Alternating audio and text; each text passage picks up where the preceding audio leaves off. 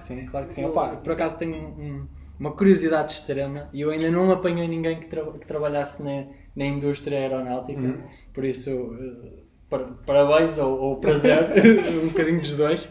Hum, e, e algo que me anda a bater na cabeça constantemente, se calhar até por causa dos algoritmos do YouTube e tudo, é yeah. a quantidade de vídeos e de informação que está a ser leaked pelos Estados Unidos em relação a extraterrestres. É, UTPs, acho eu, não é? UAPs e UFOs, que é o mais, Exato, a sigla mais normal. Pronto, eu sei porquê, porque no dia 25 de junho vai sair um memorando do Pentágono.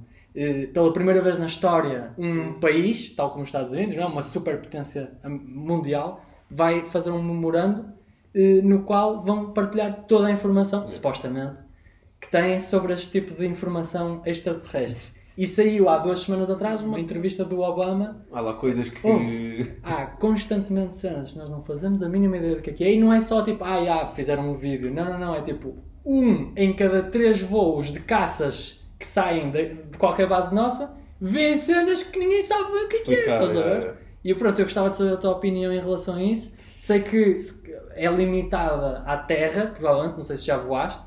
Não, não, nunca veio, Ok, nunca veio. É, um- é uma coisa que tu queiras fazer? Pá, gostava. Ok. Eh, mas por acaso nunca tive essa experiência. Pá, eu não sou especialista em UFO, estás a ver? Não, tenho, Aham. nunca, não gosto muito de entrar nesse rabbit hole porque é tipo. Claro. Há, muita, há muitas interrogações e começas a entrar na, na parte da teoria Conspiração, da conspiração claro, muito claro, facilmente. estás a ver? Mas é verdade que esse, esse reporte agora vai sair e existem tipo.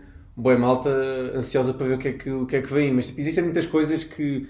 Pelo menos do que eu sei, esse tópico do UFOs, em que quando estás a gravar, pronto, existem vídeos em que tu vês tipo, uma estrela cá dentro, o pessoal pensa que é um UFO. É, tipo, hum, e depois não, tu não, não analisas só esse tipo de fenómenos através de, de vídeos ou de imagens, ou de fotos ou whatever, mas tens tipo cenas de radares, radares que detectam certos movimentos, Exato, tipo, exato. e mesmo os caças também conseguem detectar isso. É que é mesmo. Mas podem existir, existir fenómenos, fenómenos físicos na atmosfera que enganam esse tipo de aparelhos, estás a Ok. entender? E que nós, no entanto, não os percebemos. não os percebemos, Ok, estás a ver? ok, Porque pá, de- a natureza tipo, é, é caótica, não é? Tipo, existe, estão sempre a acontecer fenómenos que nós tipo, já podemos conhecer, mas não os conhece a acontecer em certos tipos de condições. Uhum. Então isso dá logo aço para dúvidas e para o que seja, estás a ver? Claro que sim. Mesmo tipo, quando isto vai ser um bocado off-topic, mas tipo a cena da- das aparições de Fátima e assim, tipo, existe supostamente uma explicação física para esse clarão que houve naquela altura, tipo, pode haver tipo, coisas, Claro. aspectos físicos que acontecem na atmosfera que originam esses fenómenos que pá, nós não conseguimos muito bem explicar e que depois dá aso para estas, para estas fantasias. Isto é a minha posição e eu não sou nenhum especialista em UFOs longe disso, estás a ver? Não sei se viram também a última entrevista do 60 Minutes, também foi com os Não vi, não vi, não vi. pilotos viram a grande maior parte de UFOs, que eles agora mudaram o nome mesmo por Eles causa... ficaram, ficaram UAPs. Tipo, não é? Eles agora mudaram o nome mesmo por Ok. causa do preconceito, porque por eles verem tão regularmente, não conseguiam acreditar que era alguma coisa que valia a pena reportar e esse preconceito de o que é que vais mesmo reportar que viste É- ao é- certo. Tu nem sabes o que viste, por isso ninguém dizia nada. E o que é que eles diziam? Tipo, viam. Não tem filmagens, muitos tentaram. Mas são flashes. O, o que me irrita é tipo, eles, os gajos estão em caças de milhões de, de- de dólares e não têm uma câmara que, ou que se veja as cenas direitas, estás a ver? É tipo tudo desfocado, é um clarão, uma cena assim. Mesmo, mesmo esquisito, acho que a câmara é dos mísseis, não é? Porque o, obje- é questionable, o, o objetivo.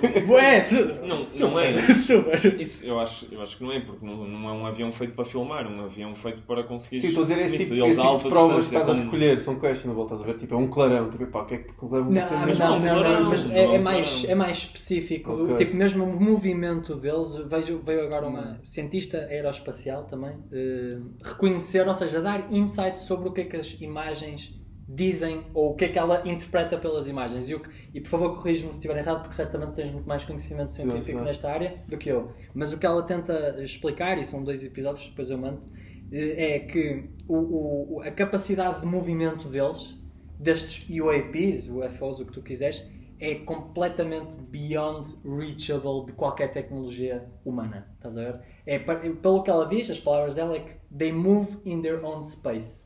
Estás a perceber? Porque num momento eles estão lá em cima e estamos a falar de uma queda total até, até, até ao fundo do mar. Estás a perceber? Tanto com um submarino. ao fundo do mar mesmo, a sério? Sim, que baixa completamente e eles dizem mark, bearing and range, estás a ver im- imediatamente. E tu vês aquilo a cair e tipo, não vês mais. Pronto, isto obviamente que suscita imensas dúvidas, mas o que ela interpreta, ela diz: Olha, eu, eu não sei, que, é- que eu adorei, tipo, é uma cientista e diz: tipo, Eu não faço a mínima É ideia do que é é que isto é. é.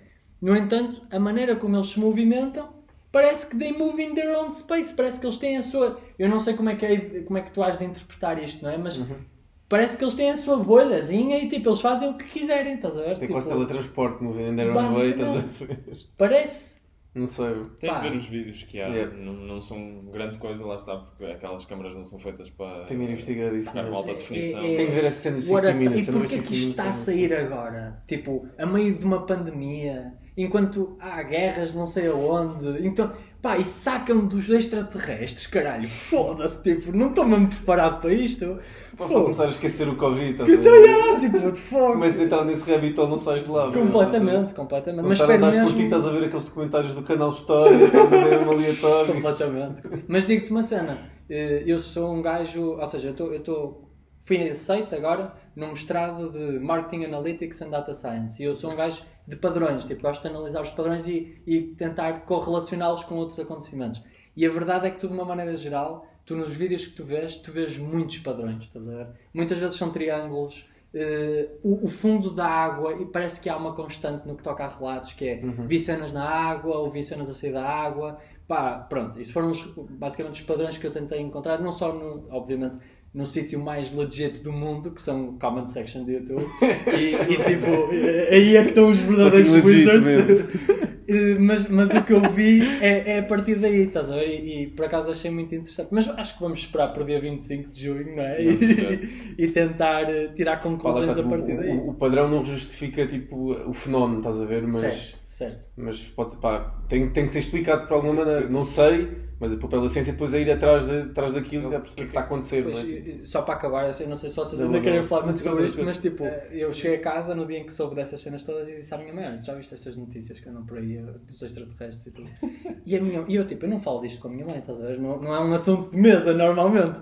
E ela disse-me: Sabes, eu já. A minha mãe é artista.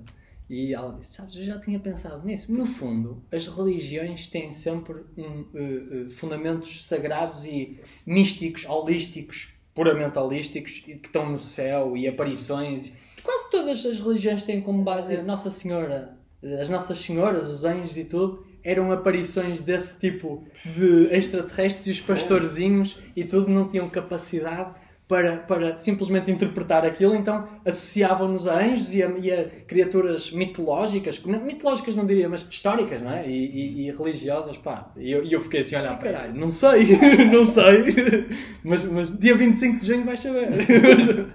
Vamos ver, vamos é ver o que, o que é que achas que eles vão dizer. Opa, acho que vão dar, dar daqueles relatórios aos Estados Unidos em que eles they don't disclosure anything, estás a ver? Mas ao mesmo tempo dão ali um insightzinho, porque na verdade eles provavelmente não devem saber nada. Nada. A única coisa que eles começaram a fazer que criou um bocado este movimento todo foi eles começaram a reconhecer alguns vídeos, coisa que eles nunca na vida fariam. Começaram a dizer, sim, este foi mesmo gravado por estes caças, por estes pilotos, é legit. É E não sabemos, não sabemos mesmo o que é que é, não conseguimos explicar. E depois, claro que há milhões de teorias de conspiração. Lá depois começa a meter a Área 51 também, Sim, meter, sim, não sei o quê. Mas tens de pensar também que porque tantos pilotos e profissionais que é a vida deles fazer isto e não têm nenhum benefício em inventar uma história destas só prejudica a carreira deles, Uhum. porque é que haveriam de fazer isso? É, pá, tem- é uma cena que eu acho que é, é, um, é um fenómeno a ser investigado, estás a ver? É só isso. Lá está, tipo, e- nós andamos muito nesta, nesta cena, tipo, não, não nos podemos deixar muito lado pelo, pelo padrão do fantástico e do aliciante. Estás a entender? Que isso é uma coisa que anda a acontecer muito. Mesmo, mesmo com a cena da China. A origem do, do, do vírus, Claro, onde claro, veio, claro. eles foram, tipo, a Organização Mundial de Saúde foi lá, mas aqueles tipo, foram lá passado um ano. Como é que tu tens tipo, provas suficientes para conseguir provar que aquilo não saiu de lá, ou vice-versa? E, e nós tentamos sempre ir muito à procura da, da fantasia, porque é, tipo, é aliciante e a cena da conspiração é sempre essa. Tipo, é, é, é aquele desfecho bonito que nós todos queremos acreditar e que vai ser bem revelador e que vai mudar a nossa vida. Uh, mas a verdade é que temos que nos questionar sobre isso. Se não existe uma resposta, temos que responder, que é tipo os cientistas ten- tentarem com as imagens que vão ser dadas, Claro. porque depois guardar isso em segredo, que é uma cena que os Estados Unidos gostam muito de fazer, não é uma, não é uma maneira de analisar a situação, estás a ver? É realmente divulgar as merdas, mesmo na China e no, em Wuhan, no laboratório do Wuhan, têm que ser feitas tipo, investigações muito mais profundas do que foram Claro, feitas. Claro que sim. E tu tocas aí num ponto muito, num aspecto, a meu ver, importantíssimo, que é estas notícias realmente tiram-nos a, tira-te a tua atenção. Estás a ver? Tipo, Claro. deixa-te colado ao ecrã. E quem é que hugely benefits disto? Mídia. Claro, claro. Eles adoram, estás a ver? E não, nova conspiração diz que quatro, houve agora uma que saiu na CNN, que era quatro médicos, médicos não, cientistas do Wuhan Laboratory of Human eh, Diseases, saíram em setembro eh, totalmente fodidos, estás a ver? Tipo, Yeah. Totalmente cheios, cheios de tosse e tiveram mesmo que ir para o hospital. Tipo, e tu estás a ler aquilo e tu ouve. What drives profit na mídia é engagement, estás a ver? Acabou. É quanto tempo tu estás lá, quantos anúncios é que eles te põem lá, quanto tempo é que tu estás colado à notícia. Isso é uma mina de ouro para eles, estás a ver? Tudo o que são conspirações é incrível. Por isso, concordo contigo, acho que devemos nos stick to the facts Yeah, e, sem devemos, sem e devemos, Ficar às vezes com os, pés, com os pés no chão, estás a ver? sem dúvida. Sendo que temos de nos questionar na mesma, mas pá, às vezes não nos podemos deixar pelo, dar pela resposta aliciante, estás a ver? Sem é um dúvida. por aí. Isto é tanto sempre bem técnico e bem científico, estás a ver? Sem mas dúvida. pronto. Mas, mas eh, abre, na, na minha opinião, to- to- tudo o que está a acontecer neste momento abre, eh, na minha opinião, portas para, para nós pensarmos e talvez debatermos um pouco sobre o quão pouco nós sabemos. A ver? Nós, nós, nós vivemos muito, num, ah, pelo menos é a minha educação, mas vivemos num- muito numa realidade de ah não, tipo, já se sabe tudo. uh, Nada para fazer, nada tipo, para criar. a, a eh, energia, a pura energia, tipo, é uma coisa que nós não fazemos a mínima ideia de como é que havemos de manuseá-la corretamente, ou pelo menos termos os processos para otimizá-la na maneira mais holística da palavra, estás a ver? Tipo, eh, até, até a dimensão planetária e, e a influência que ela tem sobre nós, por exemplo, Sabias- sabiam que na lua cheia os partos aumentam 68%. Só queria dizer isto. Não sei se viram no último episódio de Joe Rogan com o Neil deGrasse, acho que é assim que é o nome. Ok? Que Isso ele não, não é falou- nada estranho. É hum, aquele. Já tem uma série do Cosmos, na, na última série. Ok, é ok, ok, é. ok, ok. E eles falaram especificamente disso. Eu, eu vou-te mandar. Onde ele faz o breakdown completo do porquê que isso acontece. Que fixe. e não isso tem é absolutamente fixe. nada a ver. É lógica completa. Que Mas, é, mas é, isso é, está mesmo correlacionado? Tipo, a Hum. lua cheia provoca mais partes? Não.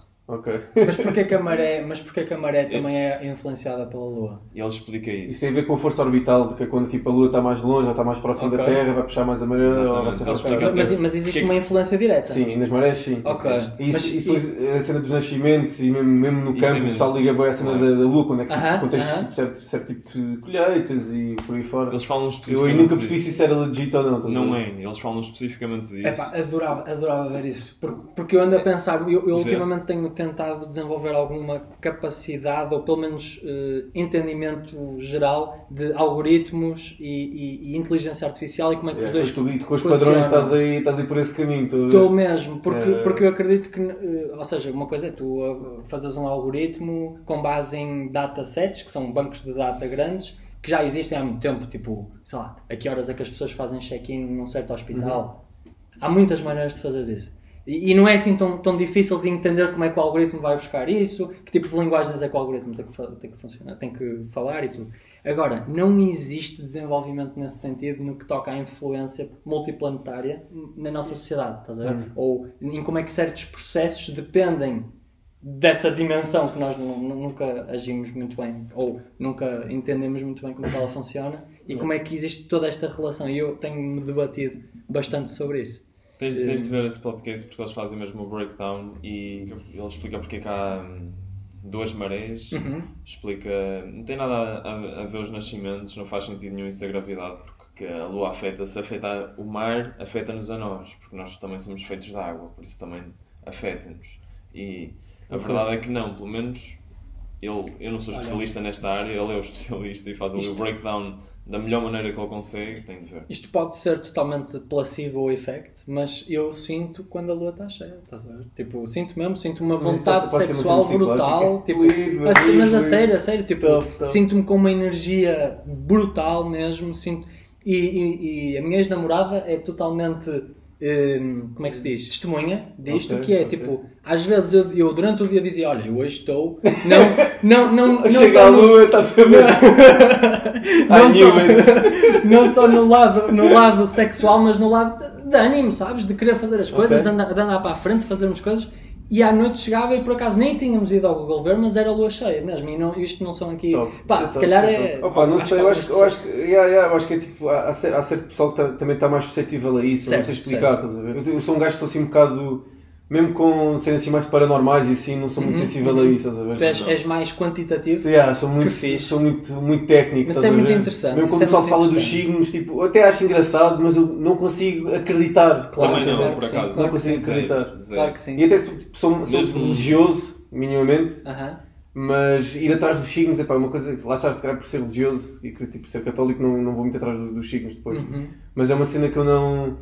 Pá, não sei, mas ao mesmo tempo compreendo porque eu acho que quando tu entras. Já conheci pessoal que é muito tipo shanty, entre aspas, que é muita meditação, Ok. que tipo, gosta, tipo, tá, liga imenso à astrologia e por aí fora. Epá, e noto que eles entram ali numa sincronia, com, tipo, tanto com a natureza como com o seu espírito, todo esse, todo, todo esse equilíbrio e balanço. É psicológico, eu, eu, pelo menos a minha interpretação é esta, é que é psicológico, mas que faz bem e que, tipo, é que eles realmente conseguem entrar nesse Aham. ritmo, estás a entender? Conseguem Uhum. assumir esse ritmo e é tipo uma cena.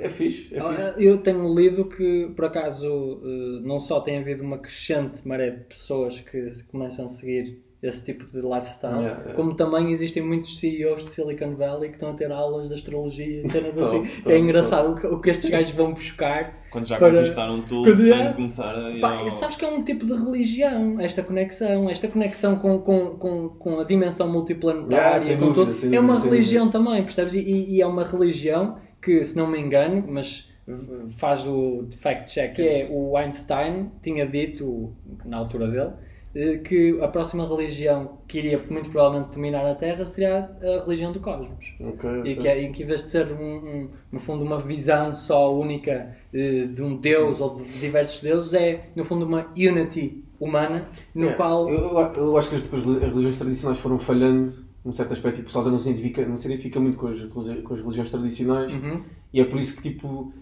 voltas um bocado aos primórdios da religião, que é que era tipo as religiões tipo, na altura primitiva dos, homens das cavernas e Uhum. assim, era muito tipo, eles supostamente veneravam a natureza, veneravam o sol, veneravam as, constel- as constelações, quando tu vais aos aquelas estruturas que eram tipo os, os cemitérios na altura deles, que é os. não faltar o nome agora. Bem, são tipo certas estruturas, certos monumentos que eles faziam, tipo piras funerárias, onde metiam tipo os menires e faziam tipo. Mesmo aquele, aquele monumento que há lá na. Cá na Grã-Bretanha, que é o Edgestone, ou o que é que é, que são tipo Ok. umas, umas pedras Ok. assim à volta reunidas. Ok. Pronto, eles- mesmo cá em Portugal também tens vestígios desses. Rituais. sim. E são rituais tipo, muito a ver com, a- com os astros e com o cosmos e com Sem o planeta. dúvida. E, tipo, todas as religiões, as, as religiões tradicionais, mesmo se fores às mais, mesmo a nível do, do Egito, e na altura dos faraós, e assim, existe muito o Rei Sol. Tipo, existia um- o Rei Sol, não, tipo o Deus Sol, os deuses tipo, da natureza, seja, depois nos romanos tinha Deus da água, Deus do ar, E- e- Deus de tudo, e vem muito tudo da natureza. Eu acho que depois, tipo, nós complicámos as coisas, começámos a criar, tipo, profetas e messias e escrituras e mandamentos, e o pessoal agora, nesta, tipo, E BUM! Industrialização! Industrialização, começa a aparecer a ciência, tu começas a questionar as cenas, tipo, ah, realmente eu estou a conseguir manipular a natureza à minha maneira, por isso, tipo, Deus, se calhar não é assim tão poderoso quanto isso, que eu, tipo, posso assumir o poder de Deus, estás a ver? Claro. Um bocado. Uh, e nós vamos desconstruirmos imenso essa, essas escrituras e essas, essas- esses valores mais tradicionais e agora chegamos muito mais ao, ao que os nossos primórdios faziam, estás a? Ligar muito mais ao- ao- aos planetas e ao cosmos, como estavas a dizer. Ou seja, achas, muito por aí. ma- mas achas que há uma correlação entre o quão holístico tu és e o quão pouco objetivo as pessoas são? Ou seja, o que eu quero dizer com isto? Imagina, eh, vemos claramente que, pelo menos a meu ver, mas corrijo-me se estiver errado, a religião católica basicamente ceifou imensas dessas crenças, fez algo mais simples, algo muito objetivo, com Uhum. regras concretas, Foram as regras. educação civilizacional total Exato. durante anos, anos e anos e eventualmente chegamos a esta altura em que as coisas estão a começar tipo, a exponenciar-se de uma maneira eh, nunca antes vista. Mas, mas então em- achas que existe uma correlação com, ou seja, as pessoas como estavam mais ligadas à natureza e mais ligadas a todos esses eventos holísticos desapegavam-se por total da produtividade, da, da, Não, toda- não, não, acho que não. Acho que a adesão às, às religiões tradicionais foi mais superstição, que existia muito na altura, estás a ver? Em que tipo, passava-se palavra a palavra, tipo, aquele homem conseguiu nadar, eh, nadar, conseguiu andar em cima da água, aquele homem conseguiu meter um ceguinho a ver, estás a ver? Claro. Essa, essa superstição era muito na altura, tipo, levava-se isso muito a sério, estás a ver? O, o que valorizou muito as religiões foi tipo, começarem a fazer um sistema de governação, ou um sistema moral Aham. nessas sociedades, entendes? Acho que isso é, era, as regras, regras provadas, exato, regras provadas por superstição, estás a ver? Tipo, os Claro. manda- como é que os mandamentos apareceram? Tipo, era Moisés que estava ao pé de uma, numa árvore seca apareceu um raio que deixou cair umas pedras e tipo as pedras iam os mandamentos que foi mandados por Deus, estás a ver? Mas isso são E encontramos este misticismo, este- esta profecia misturada com regras morais, começava a, a criar ordem e começaste a criar as religiões muito à, muito à função disso. Depois começaram Uhum. a vir a instituição da religião, que depois, epá, não sou nenhum teólogo nesse tipo de história da religião, nada, nada assim, mas do, do que eu vejo é um bocado isso. Mas não tá, acho que não está afetado com o nível de produção porque foi só um, um aspecto de influência, entendes? Não foi tipo, ah, estamos, estamos a ser mais produtivos, por isso vamos impor esta religião. Não, acho que houve, chegou, pelo menos no Império Romano, houve um César que simpatizou com a religião católica, os católicos eram perseguidos. Eles, pá, através de retórica e de experiências, não sei qual é que se fenómenos específicos, começaram a conseguir introduzir a religião no Império Romano. Depois houve um César que tinha pancada completa por a religião católica e simplesmente enverdou pela, pelo catolicismo e a partir daí depois crescimento exponencial e... Se vocês pudessem escolher uma civilização, vou, vou chamar civilização, apesar de termos todos a civilização humana, se vocês escolhessem uma altura, qual é que escolhiam? Qual é que tu escolheres, Guedes? Eu provavelmente escolhia os descobrimentos portugueses, tipo, na altura. Ok, Acho ok. super curioso. Nice, nice. Provavelmente era essa. Quantas opções é que tenho? Só uma? Só uma, só Só uma. uma. Só- só- eh, Tinha de não, ser não essa. sou eu que dito as regras, mas o, o, o- sabias que na, na era dos descobrimentos portugueses hum, muita gente, muita mesmo, morreu de salmonela porque apanhava dos peixes. Porquê? Porque a maneira de grelhar os peixes e de cozinhá-los, actually, era puramente infestada de bactérias. Bactérias, estás a é. ver? Sabias que bastava eles terem comido peixe cru, que não tinham esse tipo de problema? Eles também tinham tipo, problemas com doenças também de escorbuto e de falta de vitamina, de certas vitaminas, porque os marinheiros então ficavam imenso tempo só comiam eh, alimentos secos, estás Uhum. alimentos conservados em sal, então tudo, era tudo desidratado, então tipo frutas e assim, eles- era uma coisa que estava completamente ausente da dieta deles. Acho que eles passavam muito mal com isso. Pá, Já viste o que é que é? Estavam, estavam mais ocupados. Tu... Pá, yeah. Imagina o que é que é, posto numa. que também aqui eram. as naus eram. não era assim tão grande. Pois, não, não, não, não, não, pá, Iam assim à deriva, Imagina à a toa, vida do. Camões. Zero garantia. Foda-se. que O Camões. É que há história. Eu não sei se a maioria das histórias são verdadeiras. Não estou a dizer a nível de monstros e cenas assim, porque isso. Certamente que existia algum fundamento de verdade nisso, mas a cena dele acho que teve que ir para o mar e teve que segurar o livro enquanto estava a nadar. estás a- Isso tudo, se o Camões, certamente pode ser mentira, mas se o Camões fosse inglês ou fosse americano, era um ícone mundial. Era mesmo, era, era um, era um O gajo que salva, o zarolho que salva o livro só com o braço. Completamente, faziam filmes, havia uma indústria à volta dele, estás a ver? Mas a sério, temos que internacionalizar o Camões. Camões, mano, é Não, verdade, concordo, concordo. Mas imagina o que é que era. O não? herói dos Tugas. É, mas é que é mesmo, é tipo o Cristiano Ronaldo, mas o Cristiano Ronaldo funcionou. completamente. Vocês conhecem alguém mais conhecido que o Cristiano Ronaldo? Eu não É, conheço. é verdade, ninguém, ninguém. top, top. Tipo, fogo. O Trump, provavelmente. Aham, Mas já viram o potencial industrial do Camões? Tipo, desde histórias, banda desenhada, Verdade. filmes, eh, séries. Uma, sé- olha, uma série de Netflix do Camões. Yeah, verdade. Pá, já podias, já podias ter feito uma brutal. série animada, já podias ter feito uma série televisiva. Tudo, tudo. Yeah, Até um capas de filme. iPhone, tudo mesmo. Tipo, sei lá, Yeah, concordo, é concordo. um ícone. T-shirts. Fogo. Claro que sim. e tu?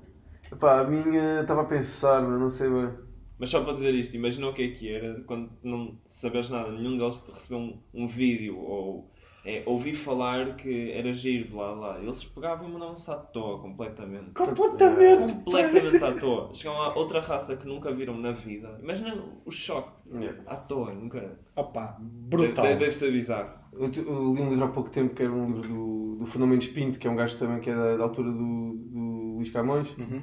Mas o, o gajo é tipo anti-herói, estás a ver? Foi tipo Ok. os primeiros anti-heróis a aparecer na literatura portuguesa. Que fixe. E o Fernando gajo... Mendes Pinho. Yeah, Fernando Mendes Pinto. Ok. Yeah. Epá, eu sei disto porque também o, o nome da minha escola secundária era, era a Escola Secundária Fernando Mendes Pinto, então, porque o gajo era lá mesmo da Almada, o livro dele é- chama-se A Peregrinação, pá, e é um, ali um conjunto de, de histórias do gajo, em que ele é tipo o comandante do navio, em que ele tem tipo histórias em que eles estão sempre a naufragar, estão sempre a roubar barcos, estão sempre a pilhar, a pilhar igrejas, a pilhar, tipo, é, os gajos tanto fazem o bem, por, pelo, por Jesus e por Deus e não sei o quê, como também fazem as piores merdas, quando Ok, estão entalados ok. e tipo naufragados na praia e vão fazer tudo para sobreviver. E tudo a relatado nos Tudo relatado, é, Por é. ele. Por ele, Que por ele. Isso é, É muito é fixe. porreiro, Olha, é. gostava de ler isso. Epá, é um livrinho pequenino, mas tipo, pá, se lês mesmo o original, aquele que tem português erudita, não dá para perceber muito bem. Mas se lês uma adaptação, já desenrasca bem. E é fixe, por acaso. Aquilo é fixe. Pá, uma civilização que eu gostava de viver, meu, não sei. Isto depois já... Viver ou visitar? que eu Ou não visitar, sei se eu, se eu era gostava de viver também nessa. Yeah. Ou gostava de viver nessa altura se fosse rico também, se fosse tipo um Ah, sim, explorador, sim, estás sim, a ver? sim. Mesmo, povo, mesmo não. que fosses rico, fazes um corte, vais para aí morrer. É? Não- tá- tá- Estás ali mamar à toa, partes É verdade, um é pé, é verdade. és capaz de de morrer. Não sei se gostava de viver nessa altura. Pá, eu gostava de ir Não, aos, eu- aos- aos anos 70 nos Estados Unidos. Isso é uma É. ótima resposta. Isso é uma É- ótima é- é resposta. contemporâneo. por- Porque é polémica, mas, mas, mas é boa. Porque eh, mesmo os índices de criminalidade nessa altura eram brutais, estás a ver? Tipo, tudo era. era... Os Estados Unidos nessa altura são sem dúvida. Eu acho que estava- estava a ver uma explosão de ideias, Sem dúvida. especialmente em certas cidades tipo Nova Iorque, quando estava, lá, o pináculo cultural passou de Paris para, para, para Nova Iorque, quando está tudo a acontecer. E eu gostava de experienciar só um bocadinho, estás a ver, estar lá assim, ver tipo, qual é que era a vibe dos artistas Claro e tipo.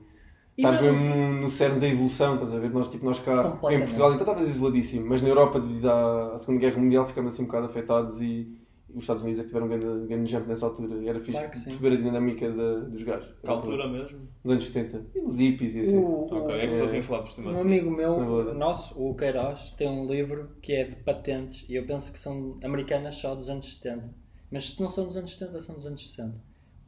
Pá, e os gajos estavam literalmente ao rubro em tudo o que toca a ceninhas, estás a ver? Já meias eletrónicas, meias Ok, pá, ali a, roçar o, o, o, o início, não é? De, de- disto, do, dos MacBooks, pá, e tu vês cada patente mais absolutamente ridícula. Estás a ver? tipo, os gajos estavam a, apostar tudo o que tinham em, em ideias só. Tipo, deve ser uma, uma altura absolutamente incrível. Mesmo, mesmo. E tu qual é que escolherias? Eh, olha, eu, eu- honestamente eu adoro a altura em que estamos a viver agora, porque acho que Claro. temos o poder de observar não é? e dizer, não, olha, eu estou mesmo muito bem, estás a ver? Comparado com as dificuldades eh, que toda a nossa história viveu. Daí eu dizer só visitar e Claro, e bem, e bem. Eh, honestamente, eu tenho uma, um fascínio gigantesco pelo modus operandi de- dos chefes do Egito, maias. Eh, mas especialmente do Egito, não sei porquê, se calhar por, pelo canal História, eh, Yeah. sempre, sempre me influenciou muito. Pá, e acho que deve ser. Eu gostava de ser tipo um. Obviamente que gostava de ser um faraó. Obviamente, não é? Pá, se- gostava, se Pá. viajares para essas alturas tens de ser de classe alta, porque senão se fosse um Claro que sim, escravo é, assim, eu, eu, eu não não quero ias gostar. com isto dizer que gostava de estar a mandar em escravos e a opá, chicotear o pessoal, estás a ver? Ter uma senhora a dar murras Mas acho- acho- ali, Então faraó não ias ser. não é? mas, mas, mas gostava de ver, o, o, o- no fundo, um, há, um, há um artigo muito interessante que passam no IPAM, que tu já deves ter lido, que é How Language Shapes Thought, eh, que é do Kaiola, que ele passa, que é basicamente como os japoneses, os nipónicos agora, mesmo agora, têm um, um método de proce- processamento de informação e de tangibilidade da nossa experiência completamente diferente da nossa. Simplesmente porque tem uma linguagem completamente diferente e, obviamente, uma religião que nada tem a ver. E, ou seja, todo o desenvolvimento é diferente. Mas a cabeça deles, Funciona fundamentalmente, mesmo. funciona de uma maneira completamente diferente.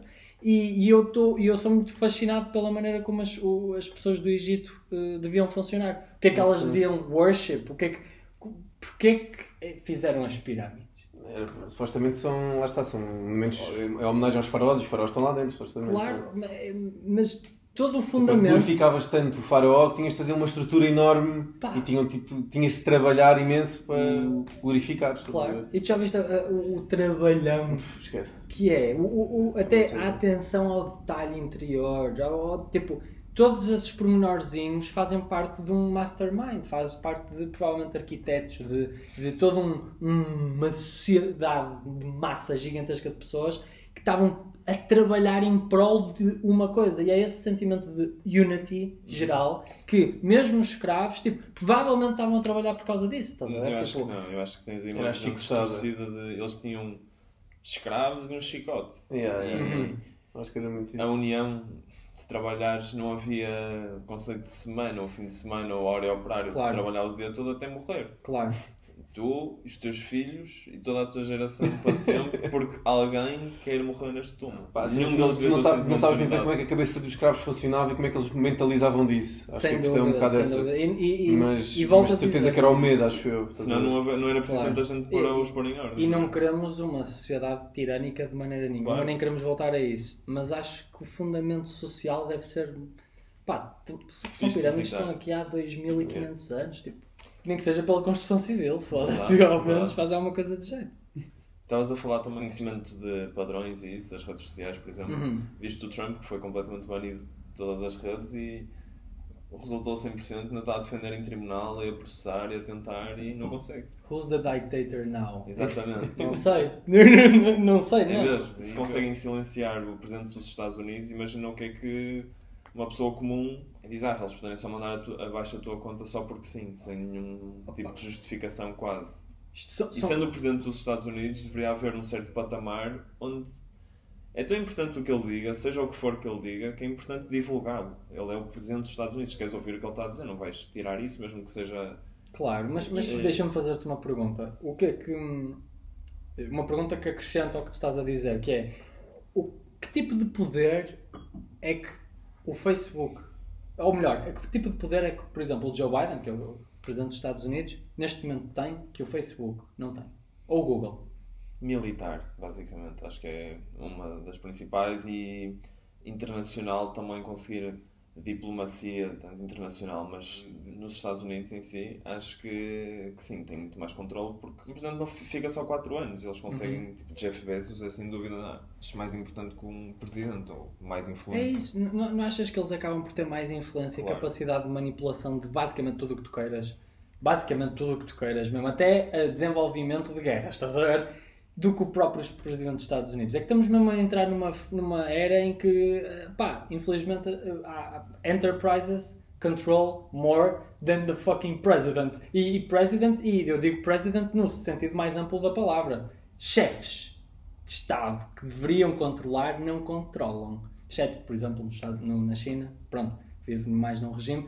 Mas mesmo o- a rede social na China, por exemplo, tem uma capacidade de monitorização tipo fora de série, não é? Mas não há nada que eles possam fazer que o, Facebook não, não possa. É, é chocante, eles têm e gastam, por exemplo, Jeff Bezos, o poder que ele tem, o New York Times ele comprou, é dele, ele comprou não agora sabia disso.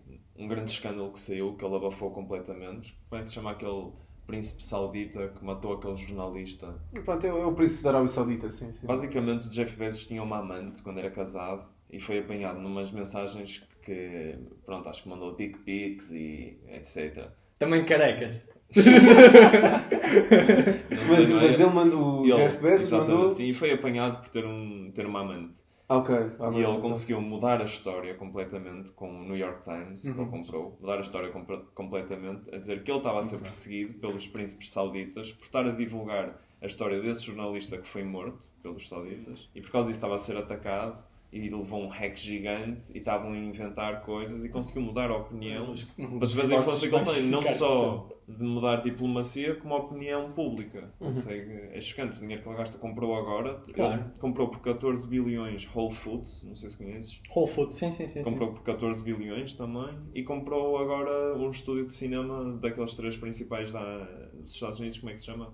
MGM. MGM. Comprou agora por não sei quantos bilhões. Isso, eu acredito que é maioritariamente porque o processo tecnológico que ele conseguiu desenvolver na Amazon é tra- transgressível ou, digamos, copiável para qualquer indústria que ele queira Claro que fazer. sim. Já viste ele tem capacidade de é? influenciar. Tipo, acabou. O Sim. consumo americano, acabou. Tipo, se ele quiser agora fazer cinemas, ele vai fazer cinemas. Ele tem a mão em tudo. E compensa, por exemplo, só a compra deste estúdio vai-lhe compensar o investimento, nem que seja só para pôr no Amazon Prime Time. Claro, que é Aquela claro. plataforma. por E baixar direitos. custos de, de- de Claro sim, desenvolvimento claro, de filmes. opá, óbvio. E ter, a sua, e ter a mão em controle de Hollywood, ao mesmo tempo da opinião pública, é um dos maiores eh, que gasta mais em doações políticas, como é óbvio. Tem uma influência. Tipo, essa, essa questão de, lá está, tipo, enterprise versus Estado, é, nos Estados Unidos a, tipo, a fronteira é muito ténue, porque também Uhum. já, já, tínhamos, já tínhamos visto aí que Boa eles, palavra. Porque, porque eles tipo não. ti- tipo, to- Todas as campanhas são extremamente financiadas por, Lobbies. por lobbies e Sim. tipo, os lobbies são financiados pelos donos das empresas dos lobbies, não é? E tipo, aí tens uma influência indireta. Depois também tens uma influência direta mesmo sobre os congressistas e que, depois é assim, que, estes, que estes lobbies conseguem fazer sobre, sobre os congressistas para, para passarem certas leis, para meterem em discussão certas leis e por aí fora. E por isso nos Estados Unidos acho que tens tipo toda essa fronteira muito mais, muito mais tenue, lá está, mas ao mesmo tempo também tens tipo um Estado que tenta regular certos aspectos da, da economia. Tipo, eles andam sempre atrás um monopólio e temos, Andam, que, temos, temos andam. que dar valor a isso. Sem dúvida, sem dúvida. Ah, mas depois, tipo, é, é, muito, é muito difícil estar sempre à frente e estar sempre um passo à frente do que é, de qual é, quais é que são as regras de mercado e o que é que vai ser realmente influenciável no futuro destas empresas, destas grandes empresas tecnológicas. É, é muito difícil regulamentar este tipo de coisas. Nós com o René, que foi, tipo, um amigo que já tivemos aí também falando no podcast, e tivemos, tivemos a falar sobre isso, que é começar a, legislar as leis para, tipo, para haver menos controle das empresas sobre nós, sobre o consumidor. E ser nós, tipo, cada vez, a tecnologia pode ser virada tipo, ao contrário, em que realmente és tu que tens o poder, em vez de ser eles que têm o poder sobre ti. Isso é o próximo passo. Estás a entender? E tipo, Sem isto tem que ser legislado e tem que ser controlado. Sim. Pronto, isto, isto toca no- na parte dos Estados Unidos. Acho que nós, tipo, cá na Europa, como não temos esse, esse fantasma dos lobbies tão, tão agressivos, as nossas campanhas são tipo, financiadas, mas os partidos têm os seus próprios fundos e têm os seus, milita os seus militantes também. Iam ter também os seus lobbies, mas não é às dimensões dos Estados Unidos e está longe disso. O nosso sistema político está um bocado isolado de- desses, desses grandes interesses. Mas os grandes interesses depois estão um bocado já fixos depois na nossa máquina do Estado e Sem dúvida. É um- é um bocado por. Acho que não temos esse tipo de capacidade de influência europeia porque não dá. Os nossos mercados não permitem isso. Porquê? em termos de dimensão, acho que é Dimensão individual e uma cena que no que toca a desenvolvimento comercial é importantíssimo, que é, e estávamos a falar disso há bocadinho, língua. Pá, tu para seres muito bom na França e na Alemanha, pá, tens de ter uma infraestrutura Yeah. gigantesca mesmo. Me- É muito difícil tu seres tipo um, um- player gigantesco na Europa inteira porque, pá, tu não falas finlandês e as probabilidades de tu Yeah. actually succeed super spot on na Finlândia também estando na Alemanha e também estando na França e ao mesmo tempo em Espanha e na Grécia e em Itália são muito, muito baixas porque são consumidores completamente Isso, diferentes. é uma barreira, São, é uma barreira são barreiras a muito língua, grandes a e isso cultura, joga a né? nosso favor, joga mesmo a nosso favor, que é porque que não somos é a tão favor? controlados. É? Não somos tão controlados pela, por big enterprises, tirando, obviamente, Mas social é media. sempre- E depois as big media. enterprises dos Estados Unidos também tomam conta aqui do. Tomam, tomam, especialmente social media. Eu recentemente saí de social media porque eu tenho vindo a desenvolver há um ano com uma colega minha, a Mariana, que é a minha sócia, hum, que também trabalha em marketing, toda a vida trabalhou no desenvolvimento comercial de marcas, seja no lado de design, comunicação, marketing, uma cabeça mesmo, e, e desenvolvemos uma cena que se chama Quickie, que é Sexual Wellness Through Gaming. Ok. E tam- conseguimos agora o Ignition Fund para começarmos a fazer Research and Development. Nice, Estamos nice, neste nice. momento a fazer Isso isso. consiste em quê?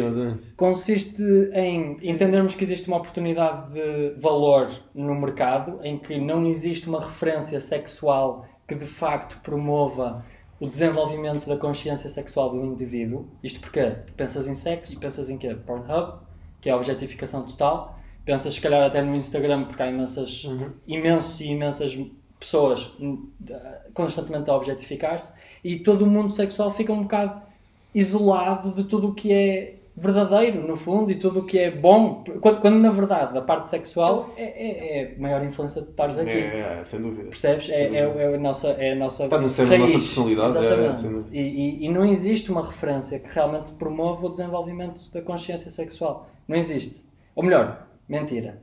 Estão cada vez mais marcas a apostar nisso. Porquê? Porque é um, é um Mas mais mundo, disto que tipo?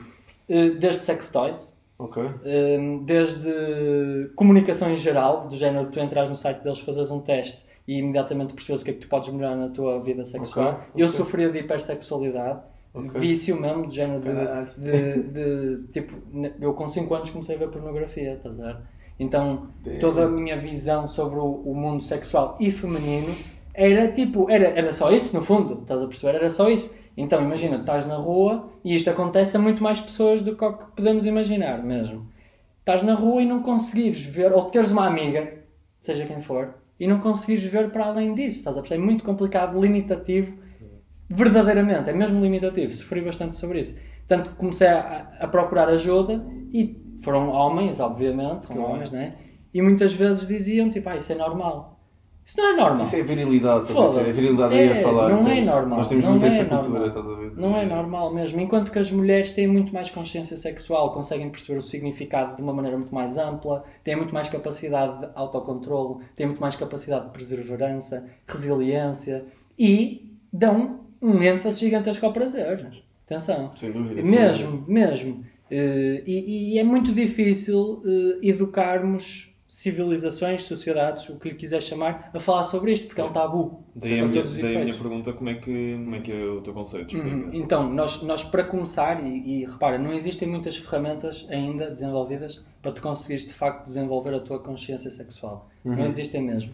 Existem muitas que potenciam o objetivismo, mas não eh, a tua consciência. Então nós desenvolvemos um jogo, eh, daí o gaming, eh, que é um poço de possibilidades, mas é um jogo de perguntas onde as pessoas são convidadas a comunicar e a gratificar os outros pela sua visão sexual. Ou seja, imagina, tens perguntas, imagina um Tinder em que tu és matched com outras pessoas e tu estás a ver as respostas das outras pessoas a perguntas que não sejam necessariamente intrusivas, mas que te permitam entender a visão dos outros. Estás a perceber? Ok. Tipo, quantas Ok. vezes é que tu te masturbas por dia? Quantas vezes é que, é que isso é aceitável? Tipo, provavelmente se alguém disser justificas, 10, tipo, X porque pá, pá, pá, e se essa pessoa, imagina que tu até dizes um número assim completamente avultado, mas tens uma explicação, tipo, ok, isso faz sentido. Recebes uma gratificação por isso porque os outros users pensam, não, ok, isso faz Tipo, sentido. isso, a gratificação depois faz um ranking, como é que isso, como é que Ao estás a pensar a fazer isto assim? são slots de jogos, ou seja, Ok. tu fazes um matching e tem, podes jogar em solo só com uma pessoa que depois Ok. podes mas é, mas é a função dos matches que, que vais partilhando essa Exatamente, informação. exatamente. Isso é interessante, é é tipo uma mini social media. Yeah. hum, E tem de ser apenas de sexo? Ou pode ser. eh, Então, inicialmente nós vamos começar com três níveis de conversa. Ou seja, tu entras no jogo e tu podes definir o teu mood. Se estás flirty, se estás horny Top, top, top. ou in love, estás a ver? Se Top. for in love, tu podes falar de relações. Podes falar do que é que é normal numa relação, o que é que não é normal numa relação. Se for horny, todos sabemos o que é que é, não é? E se for flirty, tem mais a ver com a tua vida e como indivíduo sozinho. Imagina, como é que tu has de conhecer uma pessoa? Eh, Como é que tu has de interagir com uma pessoa na rua? Isso é um, isso é um, é um common struggle gigantesco. Tipo, quantos de nós é que sabemos? Imagina que tu vês uma rapariga ou um rapaz giríssima ou giríssimo na rua e tu pensas tipo, olha, eu gostava de falar com ela, mas tu não sabes como. Ver? É bom tu poderes pôr a tua opinião à prova, mas de uma maneira totalmente respeituosa e dentro de community Yeah, guidelines, yeah, percebes? yeah. Em que tu és gratificado por teres uma visão engraçada ou pores uma pergunta engraçada e a outra pessoa que te dá uma resposta a uma que isso, pergunta acho que isso está, engraçada está muito bem pensado. também, é também recebe as gratificações. Este- esta aplicação está integrada eh, com um marketplace, no qual, com base nas tuas preferências e com base no teu engagement com a aplicação, tu podes comprar com base na tua gratificação e ter descontos e promoções dentro de um marketplace de brinquedos sexuais, Ok, depois de também, ok. tudo o que tem a ver com a tua vida íntima. E não estamos a falar só de brinquedos sexuais porque isso é um tema tipo muito shameful, mas de sexual wellness, estás a ver? Há muitas coisas que tu podes usar para te tratares melhor, simplesmente teres mais sex appeal, conheceres-te melhor, conheces melhor o teu- os teus pontos de prazer, o que é que tu gostas mais, o que é que tu gostas menos.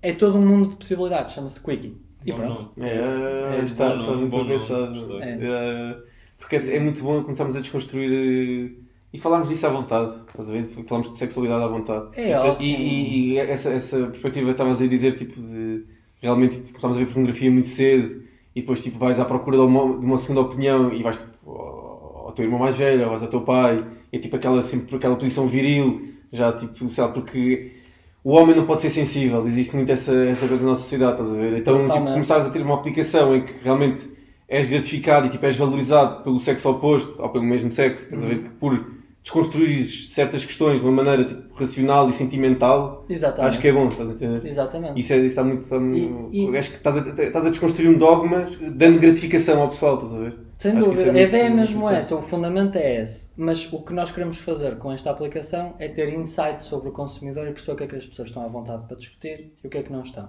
Porque, Uhum. pá, certamente nós vamos encontrar imensos, imensos obstáculos, estás a perceber? Sim, pá, eu, eu acho que vai depender da pessoa. Estás a? Tens pessoas Sem muito dúvida. conservadoras, depois também tens pessoas que são conservadoras, mas que querem descobrir, tens pessoas que são completamente liberais e estão lá tipo para falar com as pessoas conservadoras que querem ser liberais, por isso tudo, dúvida. tipo, pode tudo encaixar, estás a ver? A ideia é mesmo essa. E, e é- e a ideia é desenvolver insight suficiente para criarmos outras ferramentas. Percebes? O propósito, Sexual Wellness Through Gaming, é mesmo um poço sem fim. Desde.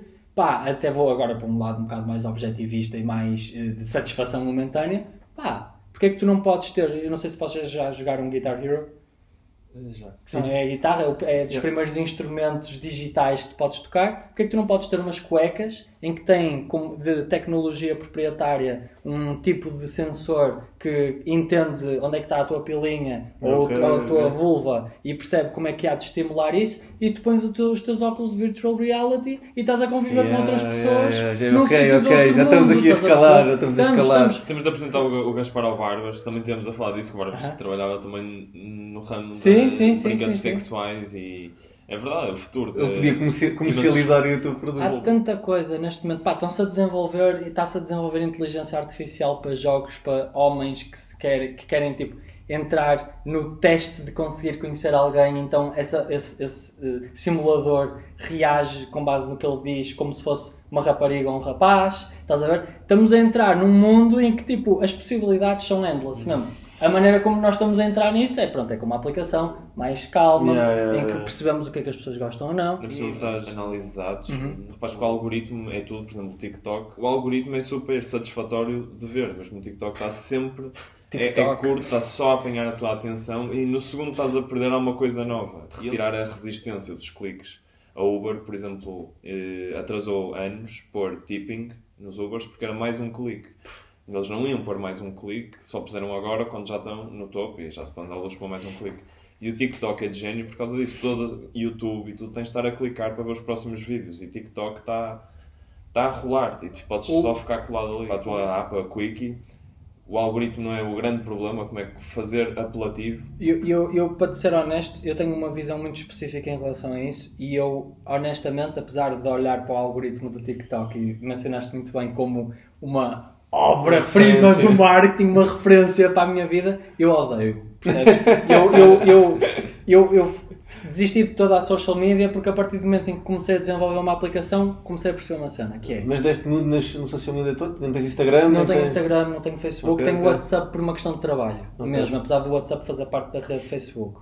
Eh, que é, pá, todas as aplicações, o profit delas e o revenue e todo o business plan é com base numa cena, que é engagement, ok? Claro. Se, um, se tu estás a operar com uma aplicação ou com algum tipo de comércio, seja o que for, eh, tool na tua vida, que te que está literalmente a capitalizar sobre o teu interesse constante e que tu gastas. Tipo, eu não consigo estar a trabalhar com uma aplicação assim, eu não consigo estar a trabalhar com um player na minha vida que tudo o que quer fazer é tirar-me tempo e, ah, e capitaliza sobre isso. Ok? Exato, é Tipo, como é é. que tu podes deixar que uma aplicação, um, um, um, um veículo que capitaliza sobre a tua atenção eh, tire quase um quarto do teu dia ativo? Então achas que não existe um benefício por, algum, por alguma atenção que dás, por exemplo, ao Instagram? Onde, tá- onde pode, às vezes, aparecer tipo, um post em que tipo, traz uma ideia nova, ou um post em que, tipo, sei lá, imagina que segues arte e que essas plataformas, essas plataformas de, Uhum, de rede social te dá para uma divulgação muito mais Sim, fácil de certo dá. tipo de arte e assim. Dá, dá, dá. Isso dá um certo prazer à pessoa porque começas tipo, desenvolves também tipo, a tua parte criativa. Isto é muito bonito, é muito idílico. Claro que depois vais seguir muita porcaria Mas sem também- ser tipo arte, como é óbvio. Também é verdade que eu sinto que as pessoas dão muita desculpa do algoritmo quando o algoritmo apenas é bom a reconhecer o que é que tu queres ver. E ele não tem culpa do que é que tu queres ver. Ah, se tu, por exemplo, sim. se tu fores uma pessoa que estás sempre a ver vídeos, por exemplo, de tutoriais ou coisas complexas, te vai estar a recomendar o pior de- das redes sociais. Por isso acho que consegues manter uma, sei lá, um algoritmo positivo ou alguma coisa interessante na tua vida, fazer aquilo um bocado Eu- eu- pertinente. eu- Mas mesmo assim, sim, aquilo está 100% só para te colar ao ecrã e... Pá, eu, eu acho que o uso sustentável das aplicações vai ser o grande passo na indústria atualmente, que é, por exemplo, o Instagram ter um fim de feed, que neste momento não tem. Por exemplo, o TikTok passado uma hora dizer-te, olha, estás aqui há uma hora, tipo, não queres tipo, sair, ver outra coisa. Porquê? Isto tem dois pontos muito positivos a meu ver, que é, um, como é mais sustentável, muito provavelmente vais ficar mais tempo o teu customer retention rate deles vai ser muito maior, porque ao tu saíres mais cedo, a probabilidade de tu lá voltares por estares contente com o uso vai ser muito maior. Não vais sair por desapego total e não queres simplesmente Não. sair, não é? Não vai ser uma relação amor-ódio. E ao mesmo tempo, opá, tipo, eh, pronto, isto é o principal, não é? O principal é Customer Retention eh, Rate, mas pá, as pessoas no fundo vão pr- aprender a viver de uma forma diferente, pá, é um bocado mais sustentável, é, tu não queres tirar toda a atenção das pessoas, isso não é sustentável nem para o teu negócio, nem, nem para ninguém. Para o teu negócio é... E há, há aí pessoal que. é- É, mas estás a saturar o teu negócio. Tipo, o que é que tu preferes? Tu queres que a long term tu tenhas bons resultados e que seja algo que tu estás contente com o uso, ou que a curto prazo tu pá, monetizes tudo o que tu podes, mas ali passado 5 anos tipo acabou. Mas é isso, eles não acham que vai acabar daqui a 5 anos e o lucro que eles têm é exponencialmente maior porque eles ganham por hora que estejas no ecrã. Claro. E se tu cancelares ao fim de uma hora, ele num dia fez o que tu vais fazer num mês, por exemplo, ou numa semana. E compensa-lhes muito mais economicamente e vão fazer tudo para manter esse sistema. Mas a achas, dizer, o achas poder o que eles consumidor fica, fica farto por ver um anúncio muitas vezes? Tipo. Ah pá, eu, eu, eu- imagina, a minha ex-namorada, que é a Francisca, Acho que isso não pode idealizar até tipo, imagina, eu quero comprar uma coisa que é caríssima e que eu não tenho tipo, uns fones novos, eu não tenho dinheiro para comprar os fones, Ui. mas aquilo está-me sempre a relembrar que há aqueles fones é XPTO. horrível. Isso está exemplo, sempre a Mas acontecer. não, exato, mas não vai saturar, só vai criar mais desejo de eu, tipo, entendes? Mas Acho no tipo, final de contas, tipo, vais acabar por gastar mais dinheiro que te vai eventualmente fazer mais infeliz. De- Ou pois, mal com a vida. Mas concretizou-me, se calhar, porque tenho os fones. Pois, é mas, mas próximo? esse significado é, é puramente superficial Claro, e, claro e- que é, óbvio, e- óbvio, e- óbvio. e não toca no cerne da questão humana, que é estás verdadeiramente Muito- bem, sim, não sim, é? E- fazer isso, e- claro. e, e acho, acho que os negócios têm que ser desenvolvidos com base em premissas que promovam o desenvolvimento humano. Se não é algo que te traga algo de bom, não deve, na minha opinião, pelo menos, existir. E afinal de contas, tipo, eu não consigo ver coisas boas a acontecer a partir É. disso. Estavas a falar e muito bem sobre a arte e sobre toda a cultura que as redes sociais te podem trazer. E a minha ex-namorada, a Francisca, que também é uma cabeça completamente, ela tem exatamente a mesma opinião que tu. Eh, ou seja, ela consegue medir o uso que ela tem nas aplicações, ela tem uma gestão excelente daquilo, só vê e só segue, só segue pessoas que gosta, estás a ver? E pessoas que realmente quer ver, e por isso isso não tem qualquer tipo de influência nem nos estudos dela, nem na motivação pessoal, nem. Pá, não tem mesmo, e, e- e já tivemos muitos debates, e não, realmente não. Estás a É ver? eu estava a dizer, depende Pá. do que tu procurares e do que tu É. fazes como é óbvio. Mas é interessante porque mesmo ela procura todo este significado humano, mesmo ela procura todo, to- todas, todas as pequenas discussões que tivemos até agora sobre o significado da vida humana, sobre essa premissa de desenvolvimento, tudo, ela procura também. Mas usa TikTok, foda-se.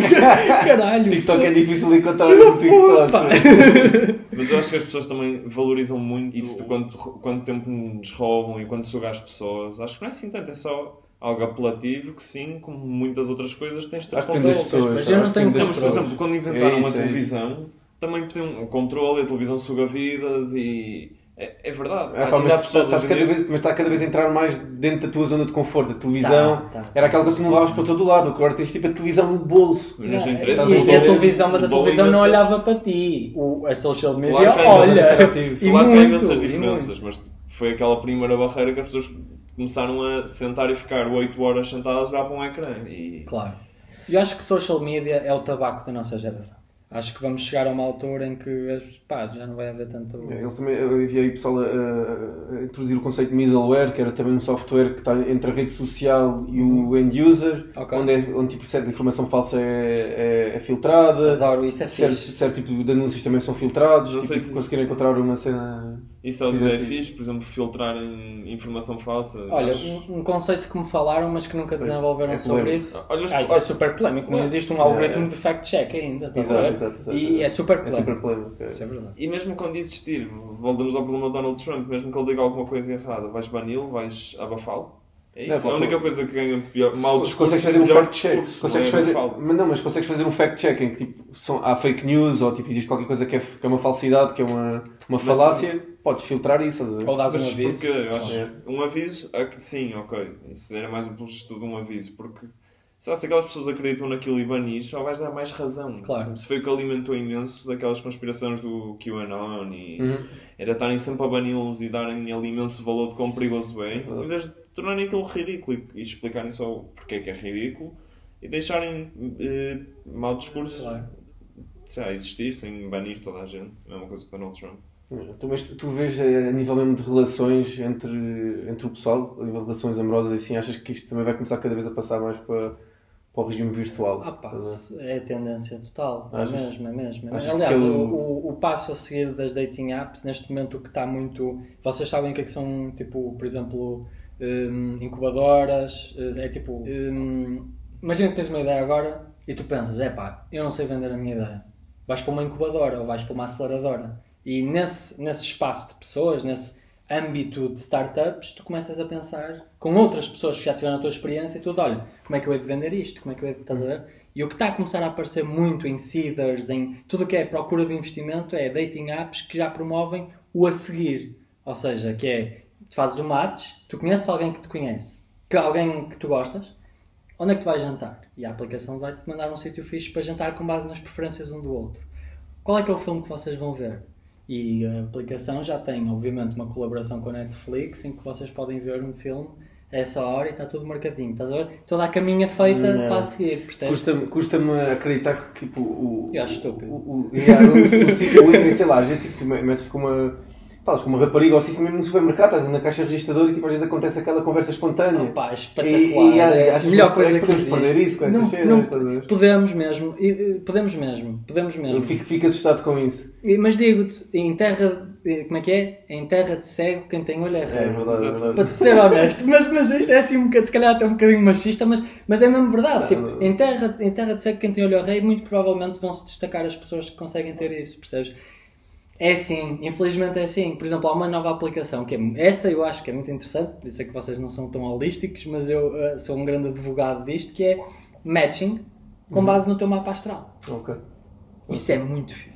Isso, isso é pode- muito eu- fixe. Acho que pode muito estar a excluir pessoas que podem fazer bem sentido. ver? Acredito plenamente que sim, até porque é no desentendimento que se encontra o- Verdade, a, a parte verdade, orgânica, verdade, certamente. Mas, opá, mas e a minha experiência conta-me que, que por Ok, acaso, ok. isso deve ser um match, deve ser um- uma experiência muito Eu engraçada. acho que isso deve, deve resultar. Eu, para ser honesto, Uhum. eu não acredito todo. Por exemplo, isso defender que pessoas que nascem no mesmo mês, por algum motivo, são parecidas, não fazem sentido nenhum, Uhum. pelo menos para mim. Eu sou diferente de imensas pessoas que nasceram em maio, não tem nada a ver. Mas sim, misturar isso com, com dating faz sentido porque é um bocado de religião, isso é um approval gigante de ui, isto aqui está alinhado e é alguma Pinta, coisa pinta, que pinta, está é, fora é, do é. nosso controle. Isso é o, é o bom, é, É, está fora é, do nosso controle. Essa, essa transcendência. Alinharam-nos a nós. Pinta mesmo. É Isso- verdade. Isso, Isso resulta, é é, quase Isso- fé. Essa ideia sells, isso é verdade. É um bom ponto, é um Sem bom dúvida, ponto. Mas, mas estamos a falar de, de duas coisas diferentes. Estamos a falar de uma linha muito ténue entre eh, religião e ideais transcendentes e tudo, mas eh, o que eu acho é que, enquanto que numa religião estás a falar de coisas que realmente tu não tens qualquer tipo de prova de que existiram, tu na astrologia, eu, eu pelo menos não consigo negar a possibilidade, não consigo mesmo negar a possibilidade, de que muito provavelmente o dia em que eu nasci o alinhamento dos planetas e todo o desenvolvimento do planeta Terra a partir do dia em que eu nasci teve, obviamente, um, um percurso totalmente diferente do teu, do teu e do meu, não é? E, e, consequentemente, deve ter tido certas consequências no, no- no meu desenvolvimento. Porquê?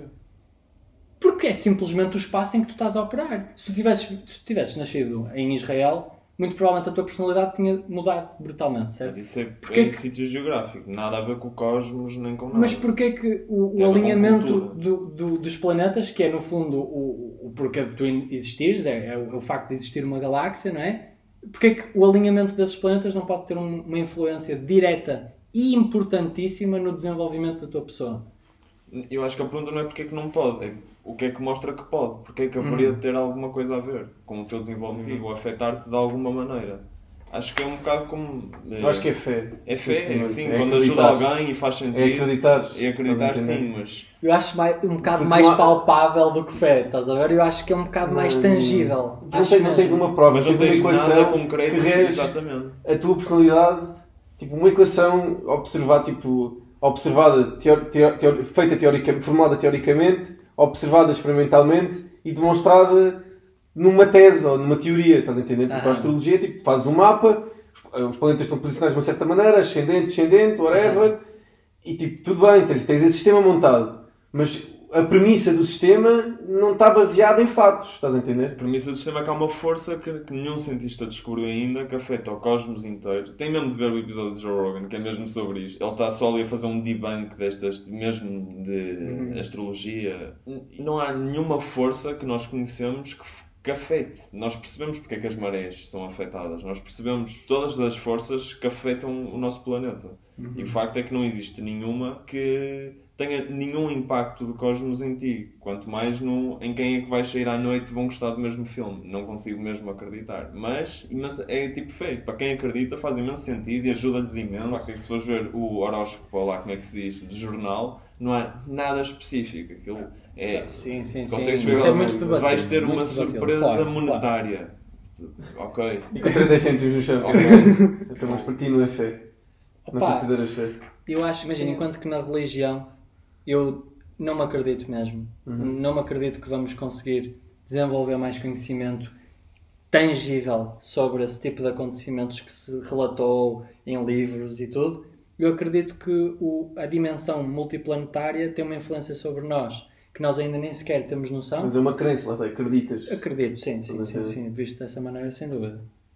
Sem Ok, dúvida. ok. E tudo, toda a informação que eu tenho é um algoritmo que neste momento está em muitos horóscopos que usam online e que tem esse, essa capacidade Yeah, de yeah. saber exatamente qual é que era o, o O alinhamento, não é?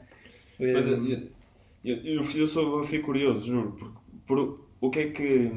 O que é que um planeta, a Terra dá milhares de quilómetros a hora, é um cosmos super confuso, porque é que um alinhamento haveria de afetar tipo, uma migalha, uma migalha de um planeta, porque é que haveria de afetar o teu dia ou a tua relação com a tua mãe? Do do que eu vejo do vosso ponto de vista é que só tipo. Epá, existe. Sei lá, existem leis que governam o universo. E isso é um facto, estás a entender? E depois tens. Não sei, eu, eu- eu imagino tipo a visualização do cosmos e tipo de nós nascermos perante certa situação e perante certas forças que nos podem influenciar. Tipo, mas depois acho que aí também tens que acreditar em espírito, em alma e por aí fora, estás a ver? Em que depois influencia tipo, a tua personalidade, o teu consciente. uhum. Entendes? Não sei se, se faz sentido. Faz, faz todo sentido o que estás a dizer. Eu, Ok, ok, ok, eu ok. acredito plenamente nisso. Eh, Ok. Não sei se vocês já tiveram alguma experiência alucinogénica, já tomaram cogumelos, Já, já, coisa já, assim? já, já, já. Muito provavelmente sentiste coisas que tu no teu sóbrio não sentiste. Já, já senti, Percebes? já senti, sim. eh, esse despertar, digamos assim, em alguns fatores da, da visão que tu tiveste, certamente entendes que existe muito provavelmente forças e motivos, digamos assim, totalmente transcendentes ao nosso conhecimento. Epá, a experiência que eu retirei do. Eu já, já experimentei cogumelos e já experimentei ácido também. Ácido foi tipo LSD, foi a experiência alucinogénica mais forte que tive. Aham. E. Epá, é, é, já é uma droga, é uma droga muito pesada, não é? Tipo, faz, tipo, faz o teu cérebro ir a sítios que, é como estás a dizer, que, tipo, são inima- inimagináveis. Mas o que eu vejo muito é que, e está provado mesmo cientificamente, já estudaram tipo, pessoal sobre o efeito de LSD e fizeram desconstrução das sinapses que, que acontecem no teu cérebro. que, tipo, o teu cérebro o teu cérebro simplesmente as sinapses ficam confusas. Elas começam, o teu cérebro começa a, a ligar e a, a, a, funcionar de uma maneira completamente diferente do que é normal. Uhum, Estás a uhum. ver?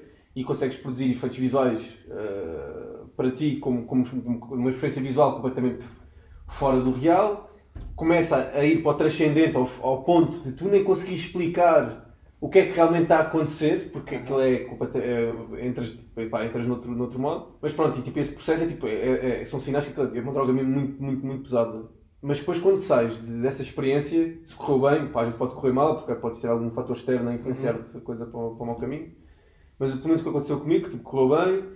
E o que tu, a principal coisa que eu tirei daquilo foi, há pouco tempo estava a falar com o Miguel sobre isso, é que eu percebi que eu próprio, isto parece um bocado tipo ego trip, mas eu próprio sou bastante mais complexo do que pensava que era. Uhum. Estás a ver? Não era bastante mais complexo, é tipo, eu tenho cantinhos no meu pensamento que não, que não estava a explorar. Estás a entender?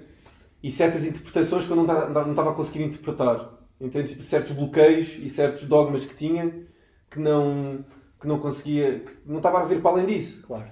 E outra coisa também é tipo, eu metendo nesses pés como indivíduo, vejo-me também tipo, a ver outra- outras pessoas a fazerem o mesmo do que eu e terem a mesma experiência do que eu e realmente tipo, cada pessoa, depois foi outra, outra, outra, cena, outra conclusão que eu tirei, é que cada pessoa tem muito a sua linha de raciocínio, a sua linha de razão e a sua lógica e tipo cada. Então somos tipo.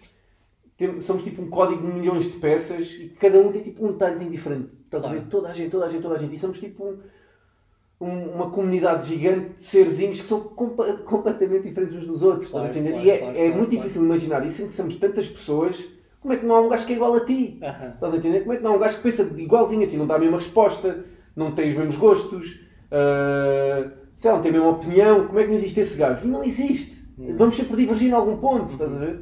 E isso, tipo, isso é, foi uma cena que eu, que eu tirei um bocado daí. Que vai, lá está, vai um bocado com essa, com essa teoria e essa, hum, esse aspecto tipo universalista, estás a entender? Lá está, tipo, lidar assim com a cena mais esotérica, tipo, que eu lidei mesmo realmente, foi com uma experiência realmente psicadélica em que põe-te fora de uma dimensão do real, por assim dizer. Claro. E acho que, é- acho que foi, foi isso, é a minha experiência assim mais, Muito fixe. mais fora da caixa. Muito fixe. Em cá, mas mas imagina, também está muito associado com, com a astrologia, também o, o facto de certas pessoas poderem falar com mortes, certas pessoas poderem falar com pessoas de outra, de outra dimensão. Acho que Uhum. não, não, é, não é uma cena que está obrigatoriamente ligada à astrologia, mas tipo, está muito, muito ligado tipo, ao obscurantismo. Ao Ah, obscurantismo sem o que é dúvida. que é. Eu, eu, eu, para te ser honesto, eu não sou um pro.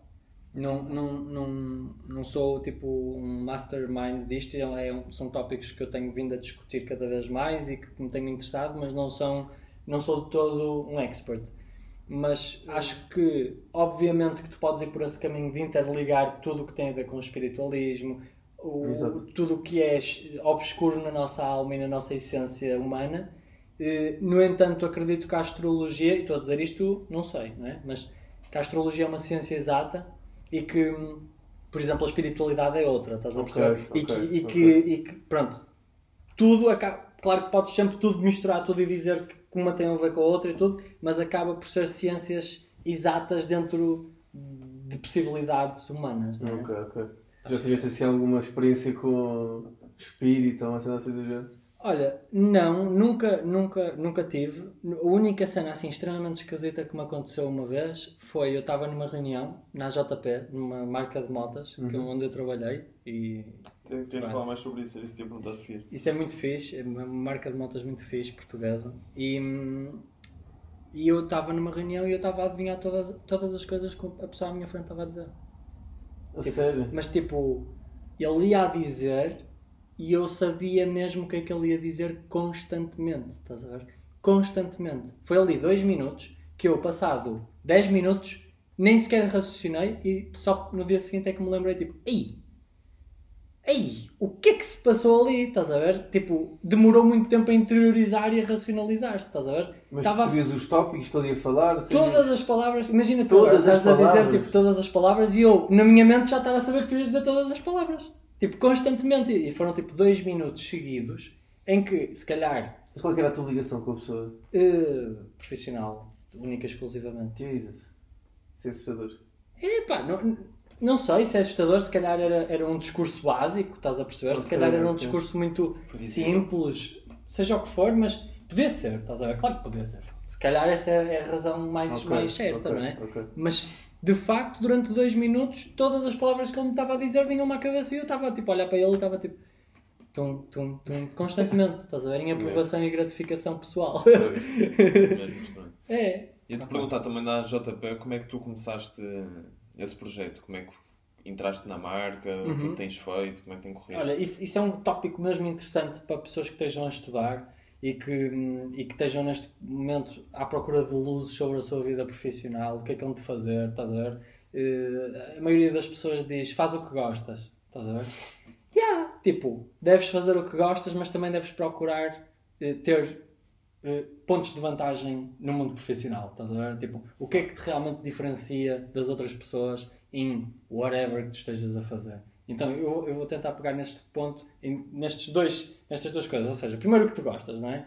Hum, Eu fui para, para, para a JP, tinha que fazer um estágio do IPAM eh, e, e, tipo, toda a gente estava a seguir cenas assim, tipo, ir para consultoras e cenas assim, mas tipo, tu em consultoras vais tirar cafés, estás a ver? Yeah. E existia uma oportunidade fixe, que é uma marca que é a JP, que nunca teve trabalho de marketing, tipo, tu vias que nunca teve, nunca. Uma mesmo. empresa antiga ou É uma assim, empresa, penso eu, de 1987, Ok. em que o Sr. Pinto, que é o fundador e o criador das motas, O pegava o. OG e ele, ele trabalha lá, estás a ver? É, é, é- é- se isto, mais uma vez, se isto fosse em Inglaterra, era tópico para um vídeo de YouTube incrível, estás a ver?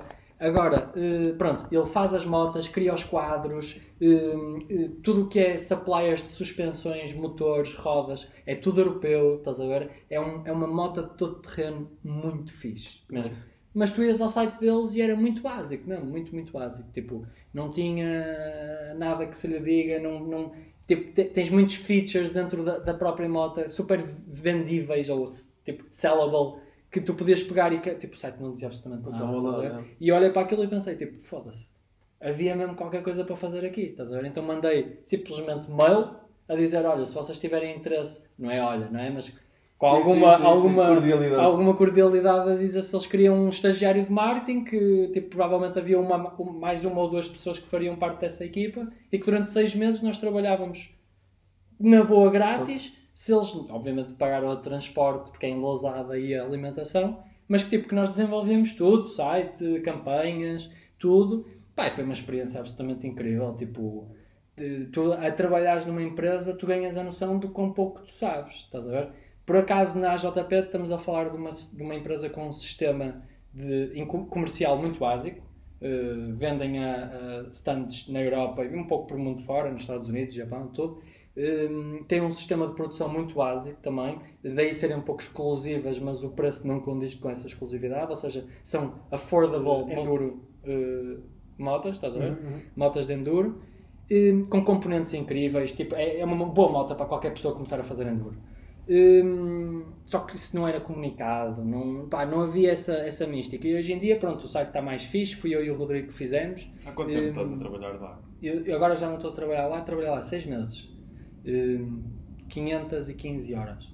Foi, opá, foi, foi duro, mas foi mesmo muito fixe. E Mesmo. como é que foi o processo? Tipo, primeiro dia, como que equipa é que ficaste? Como é que, como é que aconteceu? Como é que- É assim, há algumas empresas e no mundo empresarial português, eh, certamente vocês notam ou vão notar que é eh, as coisas não são muito organizadas. Não são mesmo. Eh, não estou aqui a mentir. O conceito de marketing e o conceito de vender algo e eh, eh, procurar a excelência total organizacional ainda não é um conceito muito tangível no mundo empresarial português. Hum, Então, tipo, nós chegámos lá, começámos a falar com tudo o que era pessoas da fábrica, são 25, por isso também não era muita gente, e começámos a perceber o que é que nós poderíamos melhorar, que tipo de sistemas é que nós podemos implementar. Hum, havia uma série de coisas a fazer. E então- sistemas a nível de, de, de marketing só de campanha e de site e assim. Nem só, nem só. Por exemplo, existe um, existe um grande pain point na JP que é as pessoas que compram as motas, o B2B, não é? as pessoas que vendem as motas nos stands, para comprar as peças à JP têm que fazer um mail e simplesmente comprar as peças. N- Nós queríamos implementar um sistema em que tu entravas com login e password eh, do, de user de B2B, não é? Um, um official retailer, no site e podias dizer: Olha, quero a peça de 14, 15, 23 e 50, da moto 10. Pum, place order. Tudo direitinho, pá, o gajo da, da- do, do warehouse tinha o Embalava, computador tudo é. direitinho, embalava, processo otimizado, tipo super Claro. rápido. Hum, pronto, isso neste momento está em, em implementação neste Sim, momento. muito bom. Eh, isso é muito Incrível. fixe, muito fixe. Isso foi, foi assim, o início de, de conhecimento tecnológico empresarial para nós. O site foi algo mais fácil de fazer, não foi, não foi tão complexo.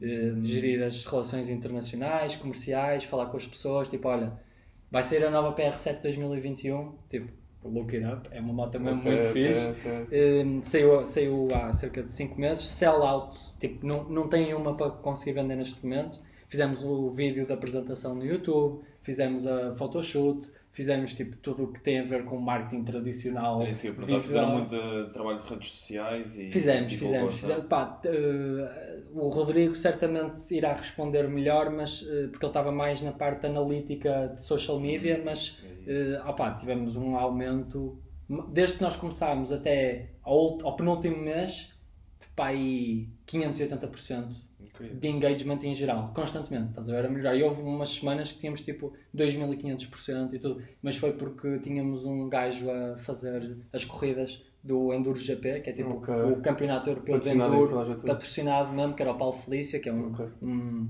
um deus das motas portuguesas, e que ele voltou porque tinha partido uma perna e voltou com a JP, estás a ver? E foi ali um, foi um orgasmo português, estás a ver? Foi, ali, foi, foi mesmo brutal, mesmo, eh, até, até notícias internacionais saíram, estás a ver? Porque o gajo tinha ganho um europeu de Enduro, já, tipo 2003.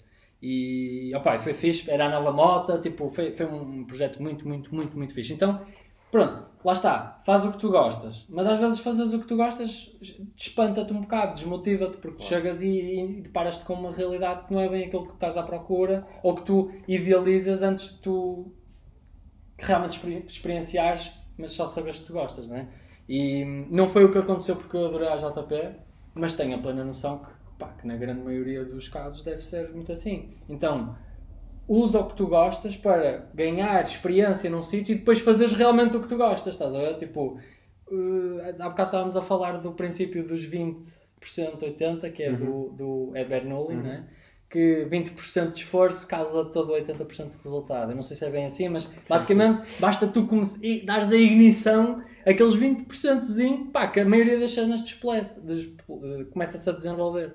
E, e para todos os jovens que queiram, que ainda não tenham luzes do que é que, do que, é que hão de fazer, pá, comecem qualquer coisa. Comecem Exato, qualquer pronto, coisa, é- pá. Isso é Gary V shit. É, é mesmo, o Gary Vee é é, muito assim. é mesmo começares alguma coisa e experimentares um bocado de tudo sem, Sem sem medos, experimentares um Tipo, bocado de tudo e depois o que gostas é coincidir com, com procura, não é? Porque podes, muito, podes gostar muito de comer pizza que ninguém te vai para cá para comer pizza, não é? Mas Completamente. Os ah, erros- daí estás a dizer faz o que tu gostas é muito giro, mas na prática é difícil.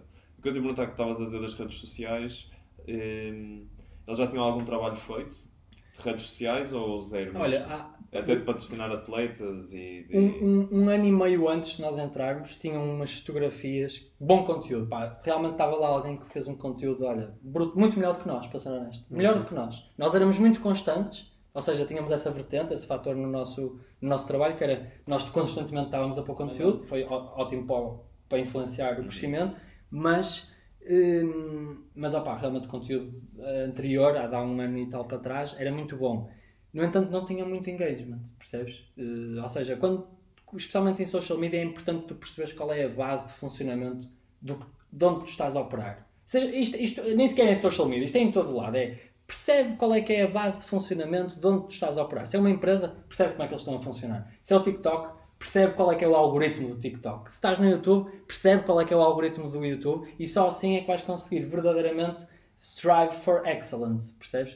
Mas, mas a regra dos 20% continua-se a aplicar, estás a ver? É, começa, estás a ver? Começa e algumas luzes vão começar a aparecer, estás a ver? Isso é mesmo importante, começar. Isso é o mais importante. Exato, e não ter medo de errar e de voltar um bocadinho atrás e ser um processo iterativo, onde estás sempre a melhorar o que estás a fazer e tipo, não ter medo do falhanço também. Estás a O pessoal Completamente. começa logo muito uma visão pessimista, ah, se e depois não consigo. Claro. Acho que se insistires consegues sempre ir melhorando o que estás a fazer e chegar a algum ponto. Isso é típico português. As pessoas casam-se mesmo é- com os seus compromissos. Por exemplo, por exemplo, a jogar ténis e sentes aquele compromisso. de- Agora, se parar de jogar ténis e mudar de desporto, é visto como uma coisa má e não como uma coisa boa de experimentaste vários desportos e estás a experimentar a ver que alguma Claro. coisa has de gostar. Claro que sim. Tens é que encontrar significado no que estás a fazer. Isso é que é importante. Pá, se tu realmente não encontras, sai, não é? Encontra outra coisa. Mas existe esse estereótipo na- no, no- no desenvolvimento profissional português que é o ai se, ai vais falhar, ou eu, eu associo muito isto, eu gosto imenso de comparar as atitudes sociais com a população dos países. O que é que acontece? Tu nos Estados Unidos tens realmente uma atitude empreendedora, pá, gajos com 16 anos a começarem logo a fazer qualquer coisa. Não significa que a maioria seja assim, mas existem casos assim. Pais com os filhos, irem desde pequeninos com a limonada, Claro. de limonada. Claro, houve, enfim, houve. essa Mas porquê? tradição. Porquê? Tu em Portugal, os Estados Unidos é uma população gigantesca. Isso permite-te a ti falhar. Isso permite-te a ti, tu dizeres, olha, eu errei, Claro. mas ninguém à minha volta está a apontar o dedo. Porquê? Porque são tantos que ninguém quer saber, toda a gente tem mais do que fazer. Em Portugal são 7 milhões, 7 ou 8. Pá, não sei, são muito poucas 11. milhões, 11 milhões de pessoas.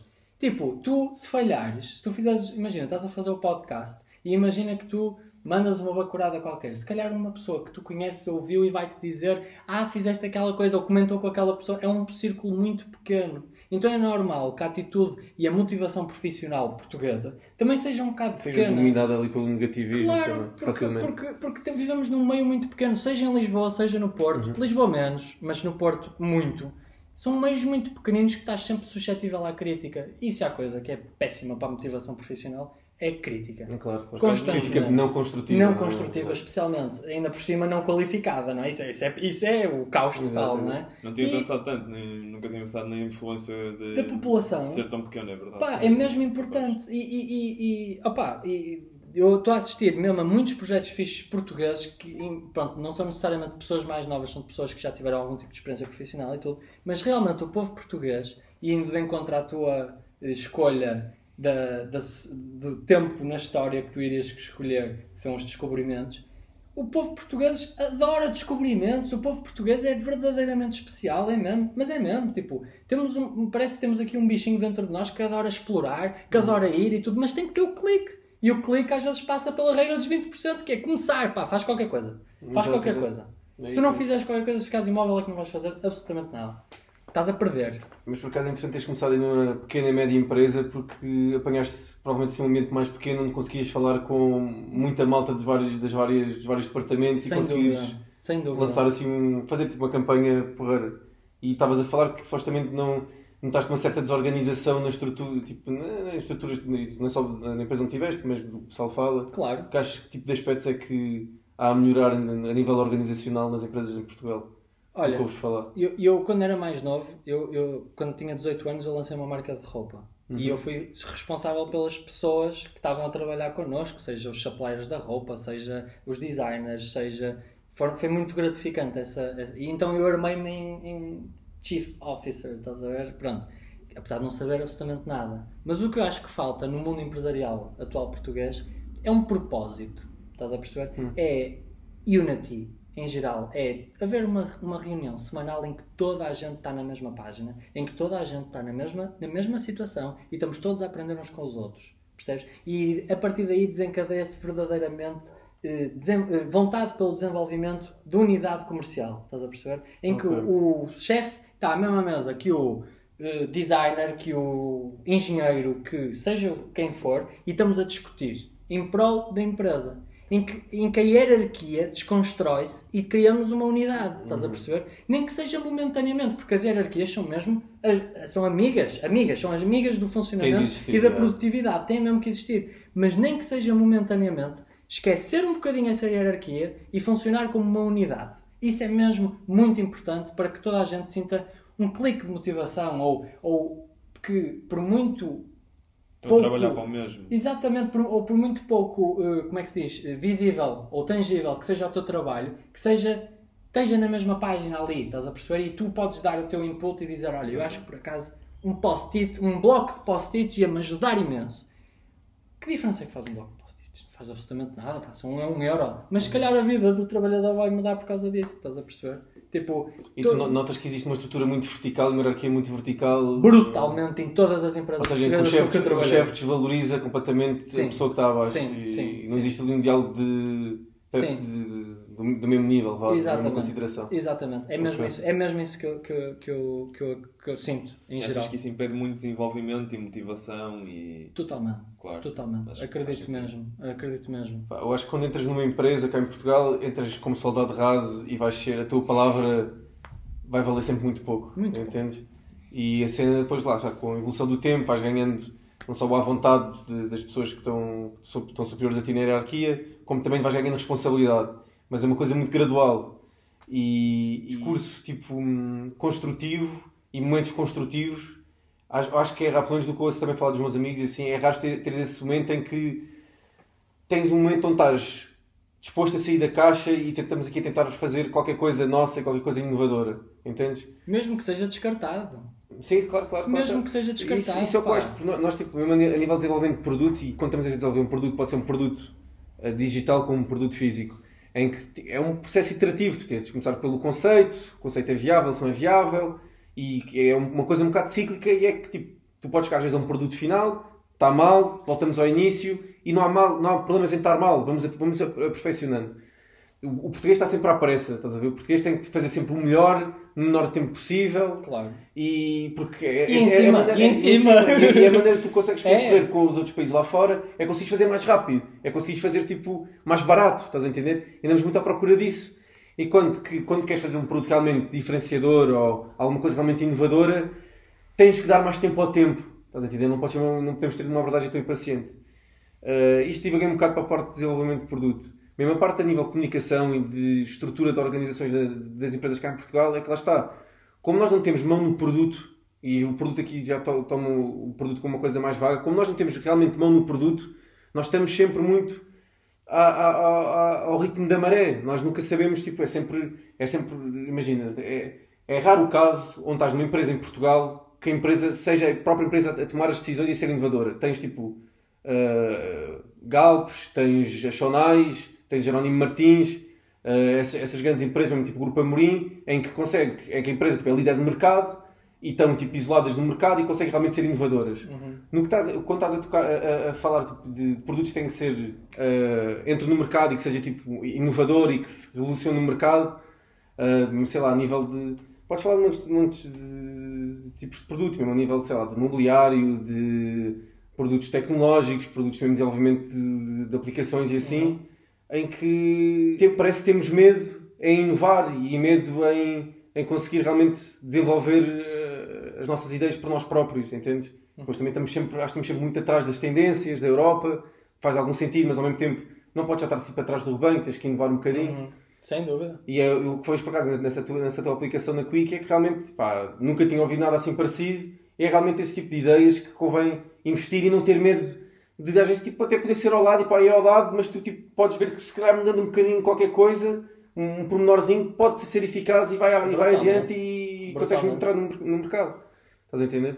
E acho que nós cá já existe muita coisa de startups, realmente incubadoras, começa a haver mais esse, essas iniciativas, mas é de, é de, pouco capital também, é sempre muito pouco dinheiro, estás a ver? Ah, tipo, é. nunca, nunca existe tipo, um investimento é, brutal e uma é. confiança brutal no, nas pessoas é. empreendedoras, entende? É, é, um é, maioritariamente pouco dinheiro, sem dúvida. Outra coisa. Mas concordo totalmente com o que estás a dizer.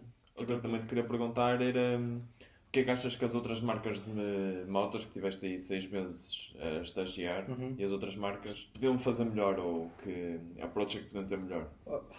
Em termos de divulgação, o trabalho que tiveste a fazer, uhum. visto que falhava nas outras marcas? Nas outras marcas. Hum. Então, tu nas motas, tal como em qualquer indústria, tu tens segmentos. Tens segmento de todo terreno, tens segmentos de estrada, tens segmentos pá, até adventure, que é meio estrada, meio todo terreno. Tens um pouco de tudo. E dependendo da indústria em que estás, uh, do segmento de indústria que estás a operar, tu desenvolves estratégias diferentes e coerentes com essa escolha, não é?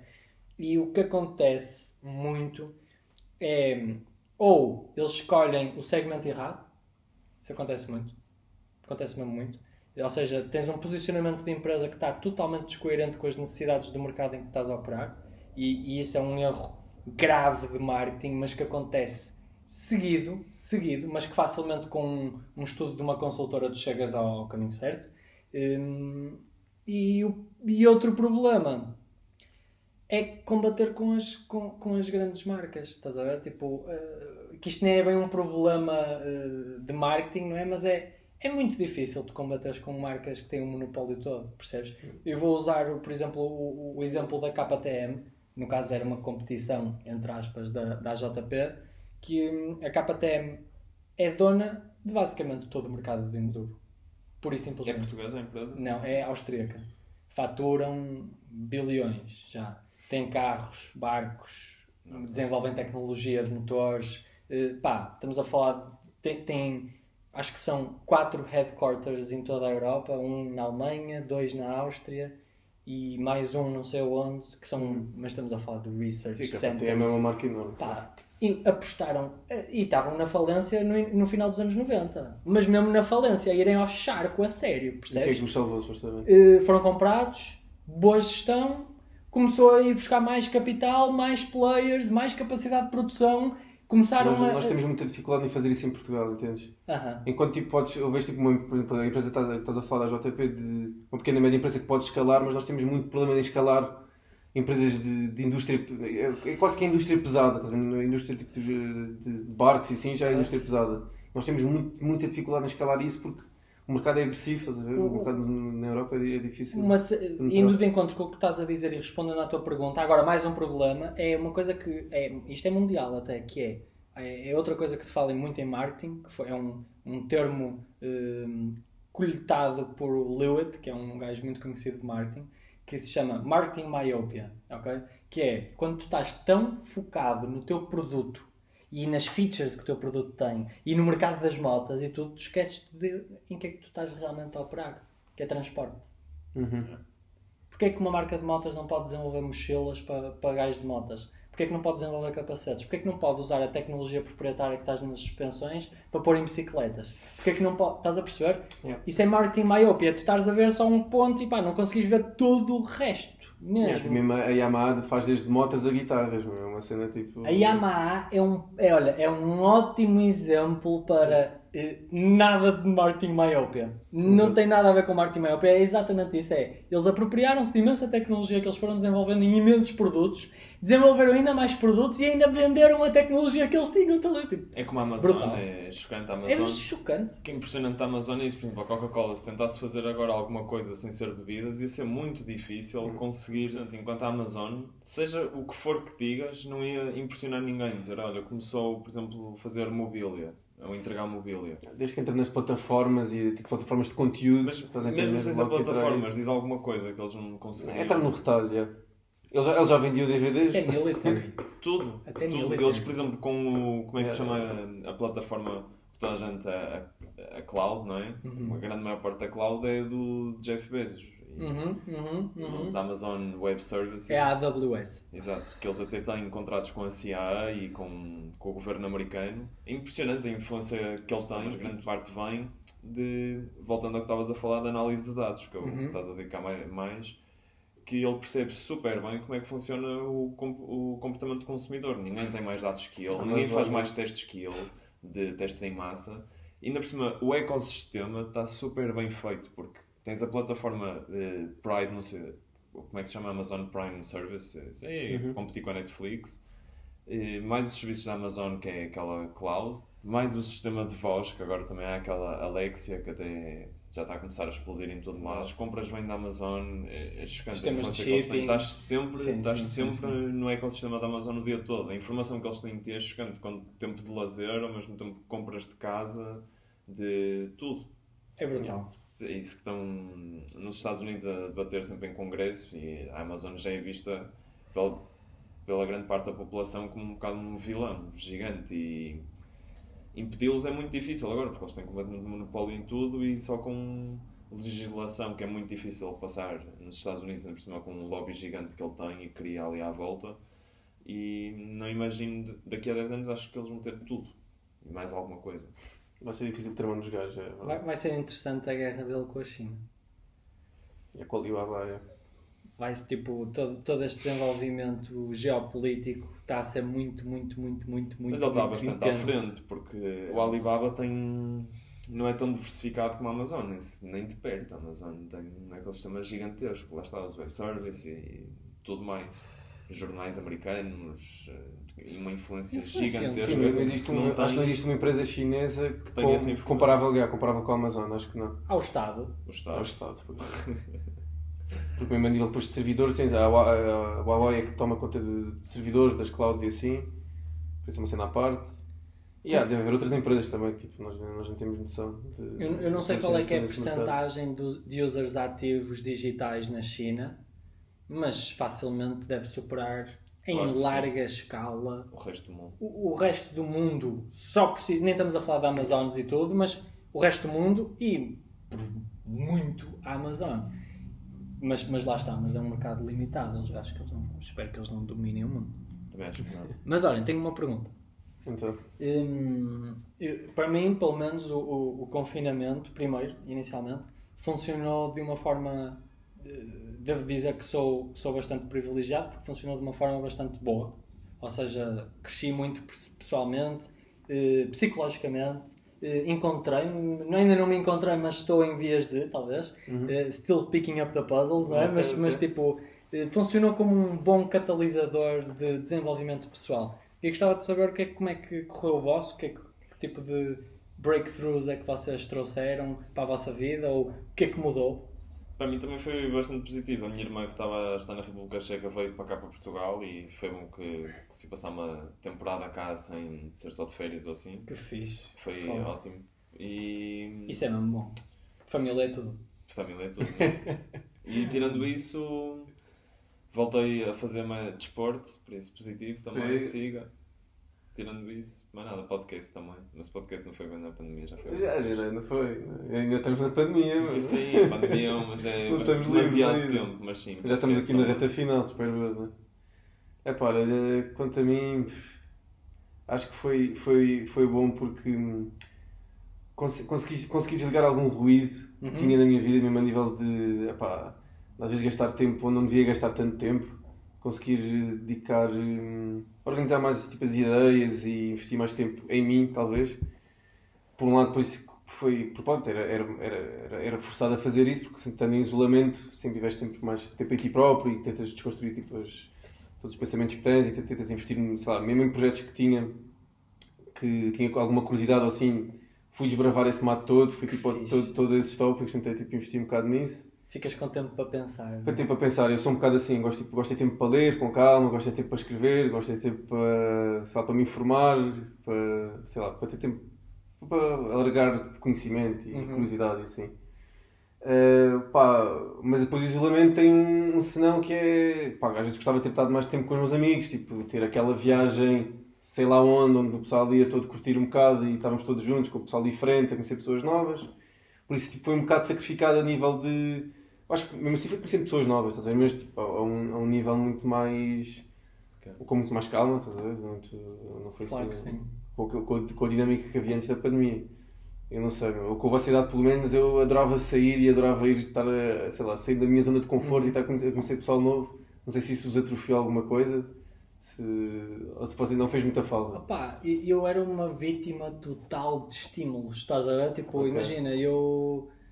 sei lá, os meus amigos diziam vamos sair e eu, eu ia sair porque Yeah. pá, simplesmente ia na onda. E o, e o que foi bastante interessante no, no confinamento, nomeada, especialmente o segundo, ou seja, já, já agora tipo em dezembro, janeiro, muito interessante foi. Imagina, eu entender a quantidade de lodo, ou seja, as pessoas que estão a ouvir não vão entender o, o, o, o gesto que eu estou a fazer, mas o lodo, ou seja, duas palmas ligadas, o lodo gigantesco de estímulos que eu nem sequer tinha, que estavam no meu subconsciente e eu nem sequer tinha noção, desde o sexo, hipersexualidade, desde eh, redes sociais, desde um pouco como tu estás a dizer, ganhar tempo para pensar, não é? E fazer zoom out Google Maps e entender, epá, ok, eu faço isto por causa disto, ah, então desde que eu sou novo, que pá, se calhar pressão social, talvez, se calhar eh, desenvolver laços familiares que eu nunca os encontrei, eh, porque é que isso nunca aconteceu? E ganhar tempo para, é, ok, nunca aconteceram porque se calhar nunca me abri nesse sentido, porque é que eu nunca me abri? É epá, se calhar eh, fechei-me por alguma razão. Qual é que é a razão? Vamos ver, estás a ver?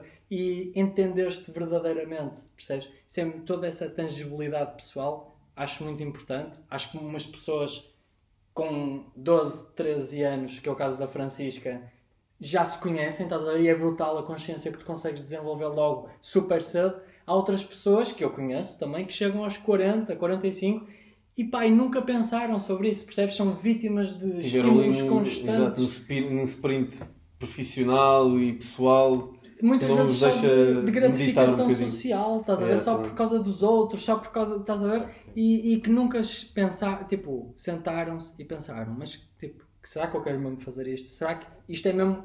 O que eu estou a fazer neste momento, neste último ano que passou, representa os valores e promove o tipo de vida e significado que eu quero representar na minha vida? Será que é isso? Exato. E pá, take a step back e sentar e não, vamos hum, reavaliar as nossas escolhas e, e- estrategizar o que é que se quer fazer. Quem é que tu queres ser? Como é que tu queres fazer? Hum, porquê? Estás a ver?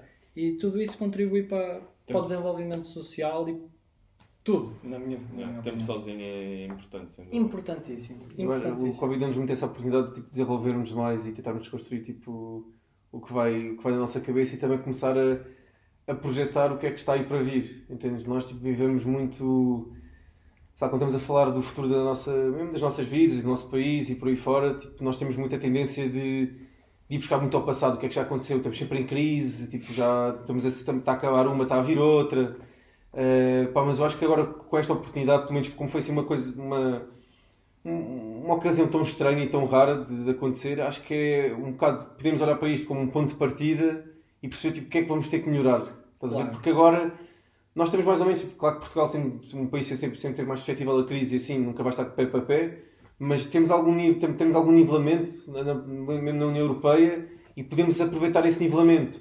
Mas eu, sinceramente, olho para, olho para a perspectiva que temos nos nossos políticos e da, e da nossa política no geral, e acho que não está-nos a faltar, tipo, estão- a vir aí fundos e fundos europeus e nós não estamos a conseguir ter mão e a conseguir ter um rumo certo para conseguir criar uma estrutura que realmente de futuro que nos faça não estar sempre a cair e a rebolar no lodo quando acontece um, percalço qualquer. Não existem E não, tô, não, e, pá, não existe infraestrutura. Depois, tipo, eu, eu sou muito, muito apologista que não existe capital. Por exemplo, com pequenas e médias empresas que podem escalar e podem ganhar mercado europeu, o que- eu sou muito apologista de dizer, pá, não, não existe dinheiro. As, empresas, as pequenas e médias empresas até poderiam ter, ter esse- essa oportunidade, mas tipo, não existe. Não, não, existe tipo, financiamento para essas empresas. Eles, eh, eh, antigamente o que tu fazias até era tipo, financiar gajos como o Luís Filipe, Vieira e empresários desse género que deitam dinheiro toda à rua. São os bancos a emprestar dinheiro por influência Claro. por pessoas de confiança que não vão realmente fazer nada para o país. E que na verdade é- são pouco qualificadas. Exato, estás exato. ver? E, Não- e estás a investir, e estás a investir. Mesmo as qualificadas, tipo mesmo o Ricardo Salgado, que era uma pessoa também com grandes referências como bancário,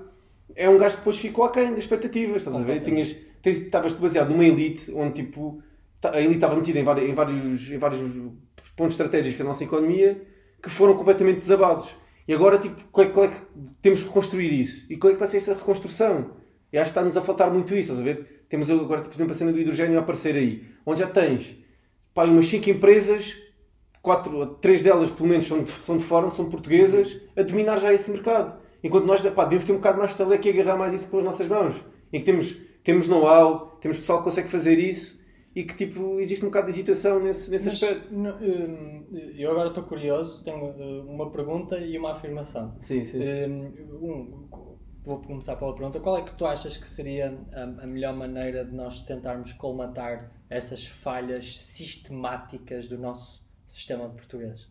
Opa, Começarias por onde? Imagina que te davam agora a batata quente e é diziam muito complexo, tipo, é muito complexo. meu amigo, o que é que já- tu fazias? É, vai, muito difícil, porque tipo, tens Just que... to name a few, estás a Sim, sim, mas tipo, se pegares no sistema todo, tens de começar a falar educação, primeira cena. Uhum. E educação é tipo um tópico complexíssimo, que já está a precisar de uma reforma há imenso tempo, já tens tipo Finlândias e Dinamarcas e esses países nórdicos que estão a pegar nisso. É preciso ter muita coragem para pegar no sistema de educação que temos, conseguir diversificá-lo e ajustá-lo aos alunos, Ok. para, para os alunos realmente serem lá pessoas formadas e pessoas motivadas acima de tudo. É isso, isso. Porque é, lá, é, é, é, isso que estavas a dizer, que é tipo fazeres o que gostas, mas também tens um certo leverage para, o, o que, para te valorizares a ti próprio. Ok, é uma coisa que eu gosto, mas também tenho que valorizar o tempo que eu vou investir nisso. Claro que sim. Pronto, e, e isto depois é muito, é muito fugazi. Tipo, esta coisa de estar aqui a falar, a falar de educação, então é muito assim. Mas pronto, é começando pela educação, mas pronto, depois falando mais a nível de economia, o que eu acho, pá, eu não sou economista, não tenho, não tenho assim grande feedback, é só de coisas que leio e a minha percepção das coisas que acho que um, um dos grandes erros que nós tivemos, tivemos em, em Portugal até agora foi tipo, ter elites, isto vai ser, também pode parecer um bocado descredista, mas é o que é. Acho que as nossas elites nunca nos conseguiram, nunca nos conseguiram guiar da melhor forma.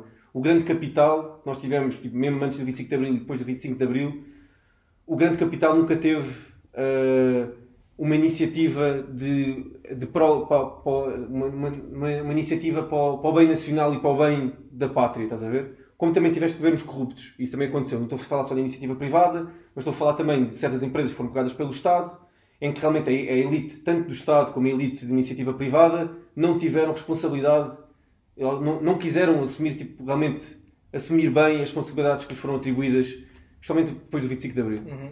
e, e tiveste depois tendo colapsozinhos, até, até chegarmos à grande crise que tivemos agora de 2009, 2010, Uhum. que foi uma crise financeira, foi uma crise dos bancos, os bancos não souberam gerir, os bancos não souberam dar empréstimos, empréstimos não deviam dar empréstimos, tanto à habitação como a empresas, Ah, e, e basicamente tu, ó- ó- ó, a economia a economia capitalista estando baseada no sistema financeiro, porque é o sistema financeiro que vai financiar todas as empresas que dão alavancagem à economia portuguesa, Uhum. se esse pilar desaba, é, é um pilar fundamental, é o alicerce de tudo. Pronto, tipo, logo ali estavas a construir tudo mal e tudo foi abaixo. Uhum. Agora o que é que tens de construir? Na minha opinião, haver maior, maior fiscalização nos bancos e haver legislação para isso. Depois já estás influenciado no sistema judiciário, tem que haver um sistema judici- judiciário capaz de fazer boas leis, para que não haja corrupção, para que os bancos se- sejam geridos e fiscalizados de uma maneira correta. Ah, e começar a capitalizar de maneira certa, estás a ver? Capitalizar, capitalizar, capitalizar as empresas que possam exportar muito, que, eh, que possam escalar muito e que façam um trabalho sério e trabalho claro e transparente. Pronto, e é tipo, acho que é, é, é pegarmos nisto e tipo, isto é muito, é, lá está, é muito teórico, mas é com, com os grandes fundos europeus que estão, estão aí a vir, é nós conseguirmos ah, dar, criar também depois um mundo de otimismo às pessoas e lá está, as pessoas fazerem o 20%, fazerem uma proposta, uma ideia e não terem medo tipo, de meter a ideia no papel e arriscar e mandar ou tentar tra- trabalhar um bocado aquilo como, como um side hustle ou whatever para conseguires tipo perceber que é com a iniciativa que consegues fazer com que que todos nós tenhamos uma, tenhamos uma melhor vida e que não, não estejamos tipo, aqui sempre aos altos e baixos. Claro que sim. Eu Epá, é um concordo, concordo totalmente contigo no que toca à visão política e hum, racionária política, Yeah. não é? Ou seja, o, o que tipo de medidas é que tu irias tomar, mas deparamos-nos sempre com o fator que estávamos a discutir há bocadinho, que é acabamos por não ter massa crítica. Por muito, tempo, por muito dinheiro que tu investas, Uhum. dificilmente tu vais ter feedback populacional para que isso ganhe escala. E aí perguntas-te, ok, mas nós temos a Europa. Achas que, mas achas que somos poucos a arriscar, é isso? Não, não, não. Acho mesmo que a população portuguesa e a economia portuguesa não é forte o suficiente para desenvolver mas, esse é, tipo mas é de... direcionares o teu produto sempre para o mercado europeu, não é? Ou sempre o queres desenvolver para o mercado europeu. Claro que sim, mas mesmo o mercado europeu tem tantas variantes e tantas maneiras diferentes de entrar em mercados completamente diferentes que é mesmo muito difícil. E tu vês big players, como, e aí não tenho nada a dizer, mas como a Alemanha, por exemplo, não é? Que opera no mercado europeu maioritariamente, não é? E, porra, tipo, eles chafam-se, são realmente são Então achas que Portugal não conseguia fazer um modelo parecido ao da Alemanha? Acho que certamente que deve haver bastantes maneiras de, de- de, hum, agir politicamente de uma forma correta para que, talvez não exatamente igual à Alemanha, mas de uma forma diferenciativa, nós temos sucesso económico, social, político, europeu, não é? Mas é uma fórmula que é muito, muito, muito difícil de encontrar. Mas imagina, mesmo, mesmo a Holanda tem uma população parecida à nossa e os holandeses conseguem ter eh, também uma, uma Sem dúvida. produção e, Sem e dúvida. desenvolvimento enorme. Extrema- mas extremamente qualificada. Acho, já, nós, estamos a, nós estamos a caminho de sermos extremamente qualificados. Já temos muitas pessoas diplomadas e, e, sei lá, já com algum nó mesmo. É uma ótima, engenharia, tens, tens aí um ótimo argumento. E a Holanda? Há países pequeninos que têm sucesso. A Dinamarca, meu. Tipo, a Dinamarca deve ter para aí só 5 milhões de pessoas. Mas isso é mais, eu acho que tem mesmo a ver com cultura e. A strain religiosa deles é o calvinista, Também, não é? São eh, calvinistas. São, são, são luteranos, então, tipo, Ok. são prote- protestantistas, né? Prote- protestantes. Protestantes. Yeah, E eu acho que eles diferem totalmente do nosso modus operandi, não é? yeah, yeah, claro, claro. Hum, mas mesmo assim, certamente existe uma fórmula dourada, não é? Mas é difícil, o povo português não é fácil. Não é, não é. Mas também não é o italiano, estás a ver? Mas o também italiano, não é olha lá, o italiano, a Itália é um, é um fenómeno fantástico porque a Itália não tem um governo que dure mais que um ano. Pá, não. Estão sempre a trocar de governo e são É uma potência europeia, tipo, porque simplesmente são, sei lá, Tem muita têm uma, massa. Epá, é muita massa e tem uma cultura inagualável no Ah, mundo. É verdade. E é o renascentismo é nasceu na. Itália. É verdade. Estás a ver? Tipo, é impossível tu seres o berço da humanidade ocidental e pronto, foi, olha, ca- calhou-te seres o berço Yeah. da nossa sociedade. Isso é mesmo verdade. Tudo nasceu ali, tudo nasceu na Grécia. A Grécia, pronto, agora também não está nas melhores, na melhor situação, mas tipo, Roma e Itália sempre foi tipo aquela cultura, eles tipo, são arrojados, são diferentes, são sei lá, e são católicos como nós, mais Aham. do que nós até, estás a ver? Que depois também estamos aqui no cantinho, no extremo, tipo, arrumadinhos, e pronto, estamos É, do nem, nem um do comboio de temos de, de, de TGV para, para Madrid, Do ponto mais. de vista foda-se. logístico, nós estamos muito debilitados. Yeah, sem dúvida. eh, dada a nossa posição Yeah. estratégica europeia. Mas mesmo assim, caramba, tu, tu para passar, imagina, tu para, imagina que tu estás a encomendar para a tua nova empresa de engenharia aeronáutica uma peça específica, um parafuso.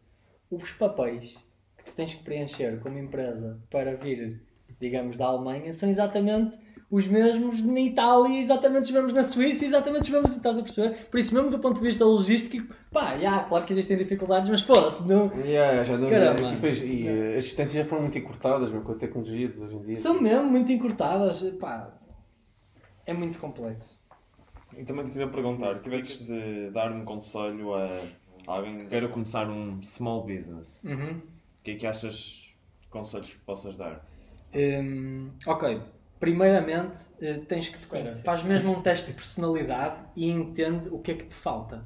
Estás a perceber? Imagina, eu fiz um teste de personalidade e percebi que a nível de industriousness, que é a capacidade de indus- industrial, não é? Ou seja, tu dizeres hoje às 3 da tarde tu vais trabalhar e vais mesmo trabalhar e durante uma hora tu estás ali a mesmo a trabalhar, estás a perceber? E acabou. Tens esse autocontrole, tens essa Yeah. capacidade de operar, ok? Que- Talvez uma boa tradução seja capacidade de operar. E eu era mesmo muito baixo E isso se refletia-se não só na minha vida académica, como também na minha vida profissional. ok? Então tive que desenvolver essa capacidade. Isso é muito importante tu saberes quem tu és para que também te saibas encaixar de alguma forma num âmbito que tu querias. Depois, entendo, pá, o que é que tu gostas? Pá, gostas de computadores? Ok, vamos pensar nos computadores. Vamos fazer aqui um exercício de marketing. ok? Hum, primeiro vamos olhar para os computadores. Eu tenho 18 anos, vamos pôr-nos numa persona, e eu até tenho alguma capacidade industrial e adoro computadores, pá, mas não sei mesmo o que é que é de fazer. Então eu vou ao- YouTube e vou começar a ver o que é que são as novas tecnologias, o que é que são as novas trends, o que é que, que, é que existe, ok? E começo a entender, fogo, opá, eu conheço, pá, 5 ou 6 pessoas que têm computadores, mas não têm uma capa de computadores. Porquê é que não existe? Porquê é que as pessoas não têm capa de computadores? Tens capa de computadores? Não. Não. Pronto. Porquê é que não tens uma capa de computador? Que não o deixo cair. Ok. Mas no dia em que tu deixares cair, provavelmente tipo, vais chorar porque vais ter Sim, compensa uma capa. mas- compensa uma capa. Pronto. Provavelmente tu tens, eh, tu tens 21 ou 20. 22. 22? Ok. Então, muito provavelmente tu estás disposto a pagar até no máximo 25 euros por uma capa, certo? 20, 25, 20 ali chorados. Pá, mas se fosse 20 e se fosse um bom- uma sim, boa claro quality, estás a ver, muito provavelmente tu tu estavas ok. Então, eu começo a olhar para o mercado das capas de computadores e começo a pensar, hum, eh, estas capas de computadores, se eu fizer tipo shi- o dropshipping, que é eu comprar a um fornecedor tipo na China e quem me compra no meu site vai da China diretamente para a casa dele, Hum. pá, estas capas são todas horríveis. Vou ter que comprar stock, Claro. vou ter que fazer alguma personalização gráfica. Pronto, estão a ver este exercício? Uhum. Já estamos a começar uma cena dentro de um âmbito que eu supostamente gostava e Claro. que penso, ah, não, há aqui uma oportunidade. Há aqui uma É oportunidade da clara. procura. É, é só tu é. pegares num- numa, numa indústria ou num, alguma ideia que tu gostes e tenta diferenciá-la. A partir do diferenciamento, fala com os teus amigos. Claro, encontrares procura a partir de Pá. uma paixão e interesse teu. Fala com os teus amigos, vai ter que, pá, vai, vai beber uma cerveja com o teu amigo e fala sobre a tua ideia e vê o que é que ele acha.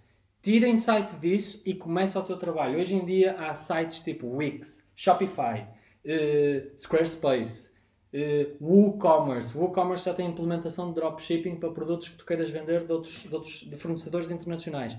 Brilliant. Só alguém que não queira é que não faz um site para, para, o, seu, para o seu business. Criares uma sociedade em Portugal com, eh, com mé- métodos de pagamento, uma sociedade tipo, com uma conta bancária custa sensivelmente 350 euros. Obviamente que vais ter se- segurança social todos os meses, mas pá, são coisas muito simples, digamos assim, para alguém que queira imediatamente começar. É a mesma regra dos 20%, é dá ignição e vê se o carro pega. Se não pegar, vai ao mecânico e vê o que é que se passa. Tipo, mas tens que ir ao mecânico, senão o carro nunca vai mesmo pegar. Isso é mesmo importante. Mesmo importante.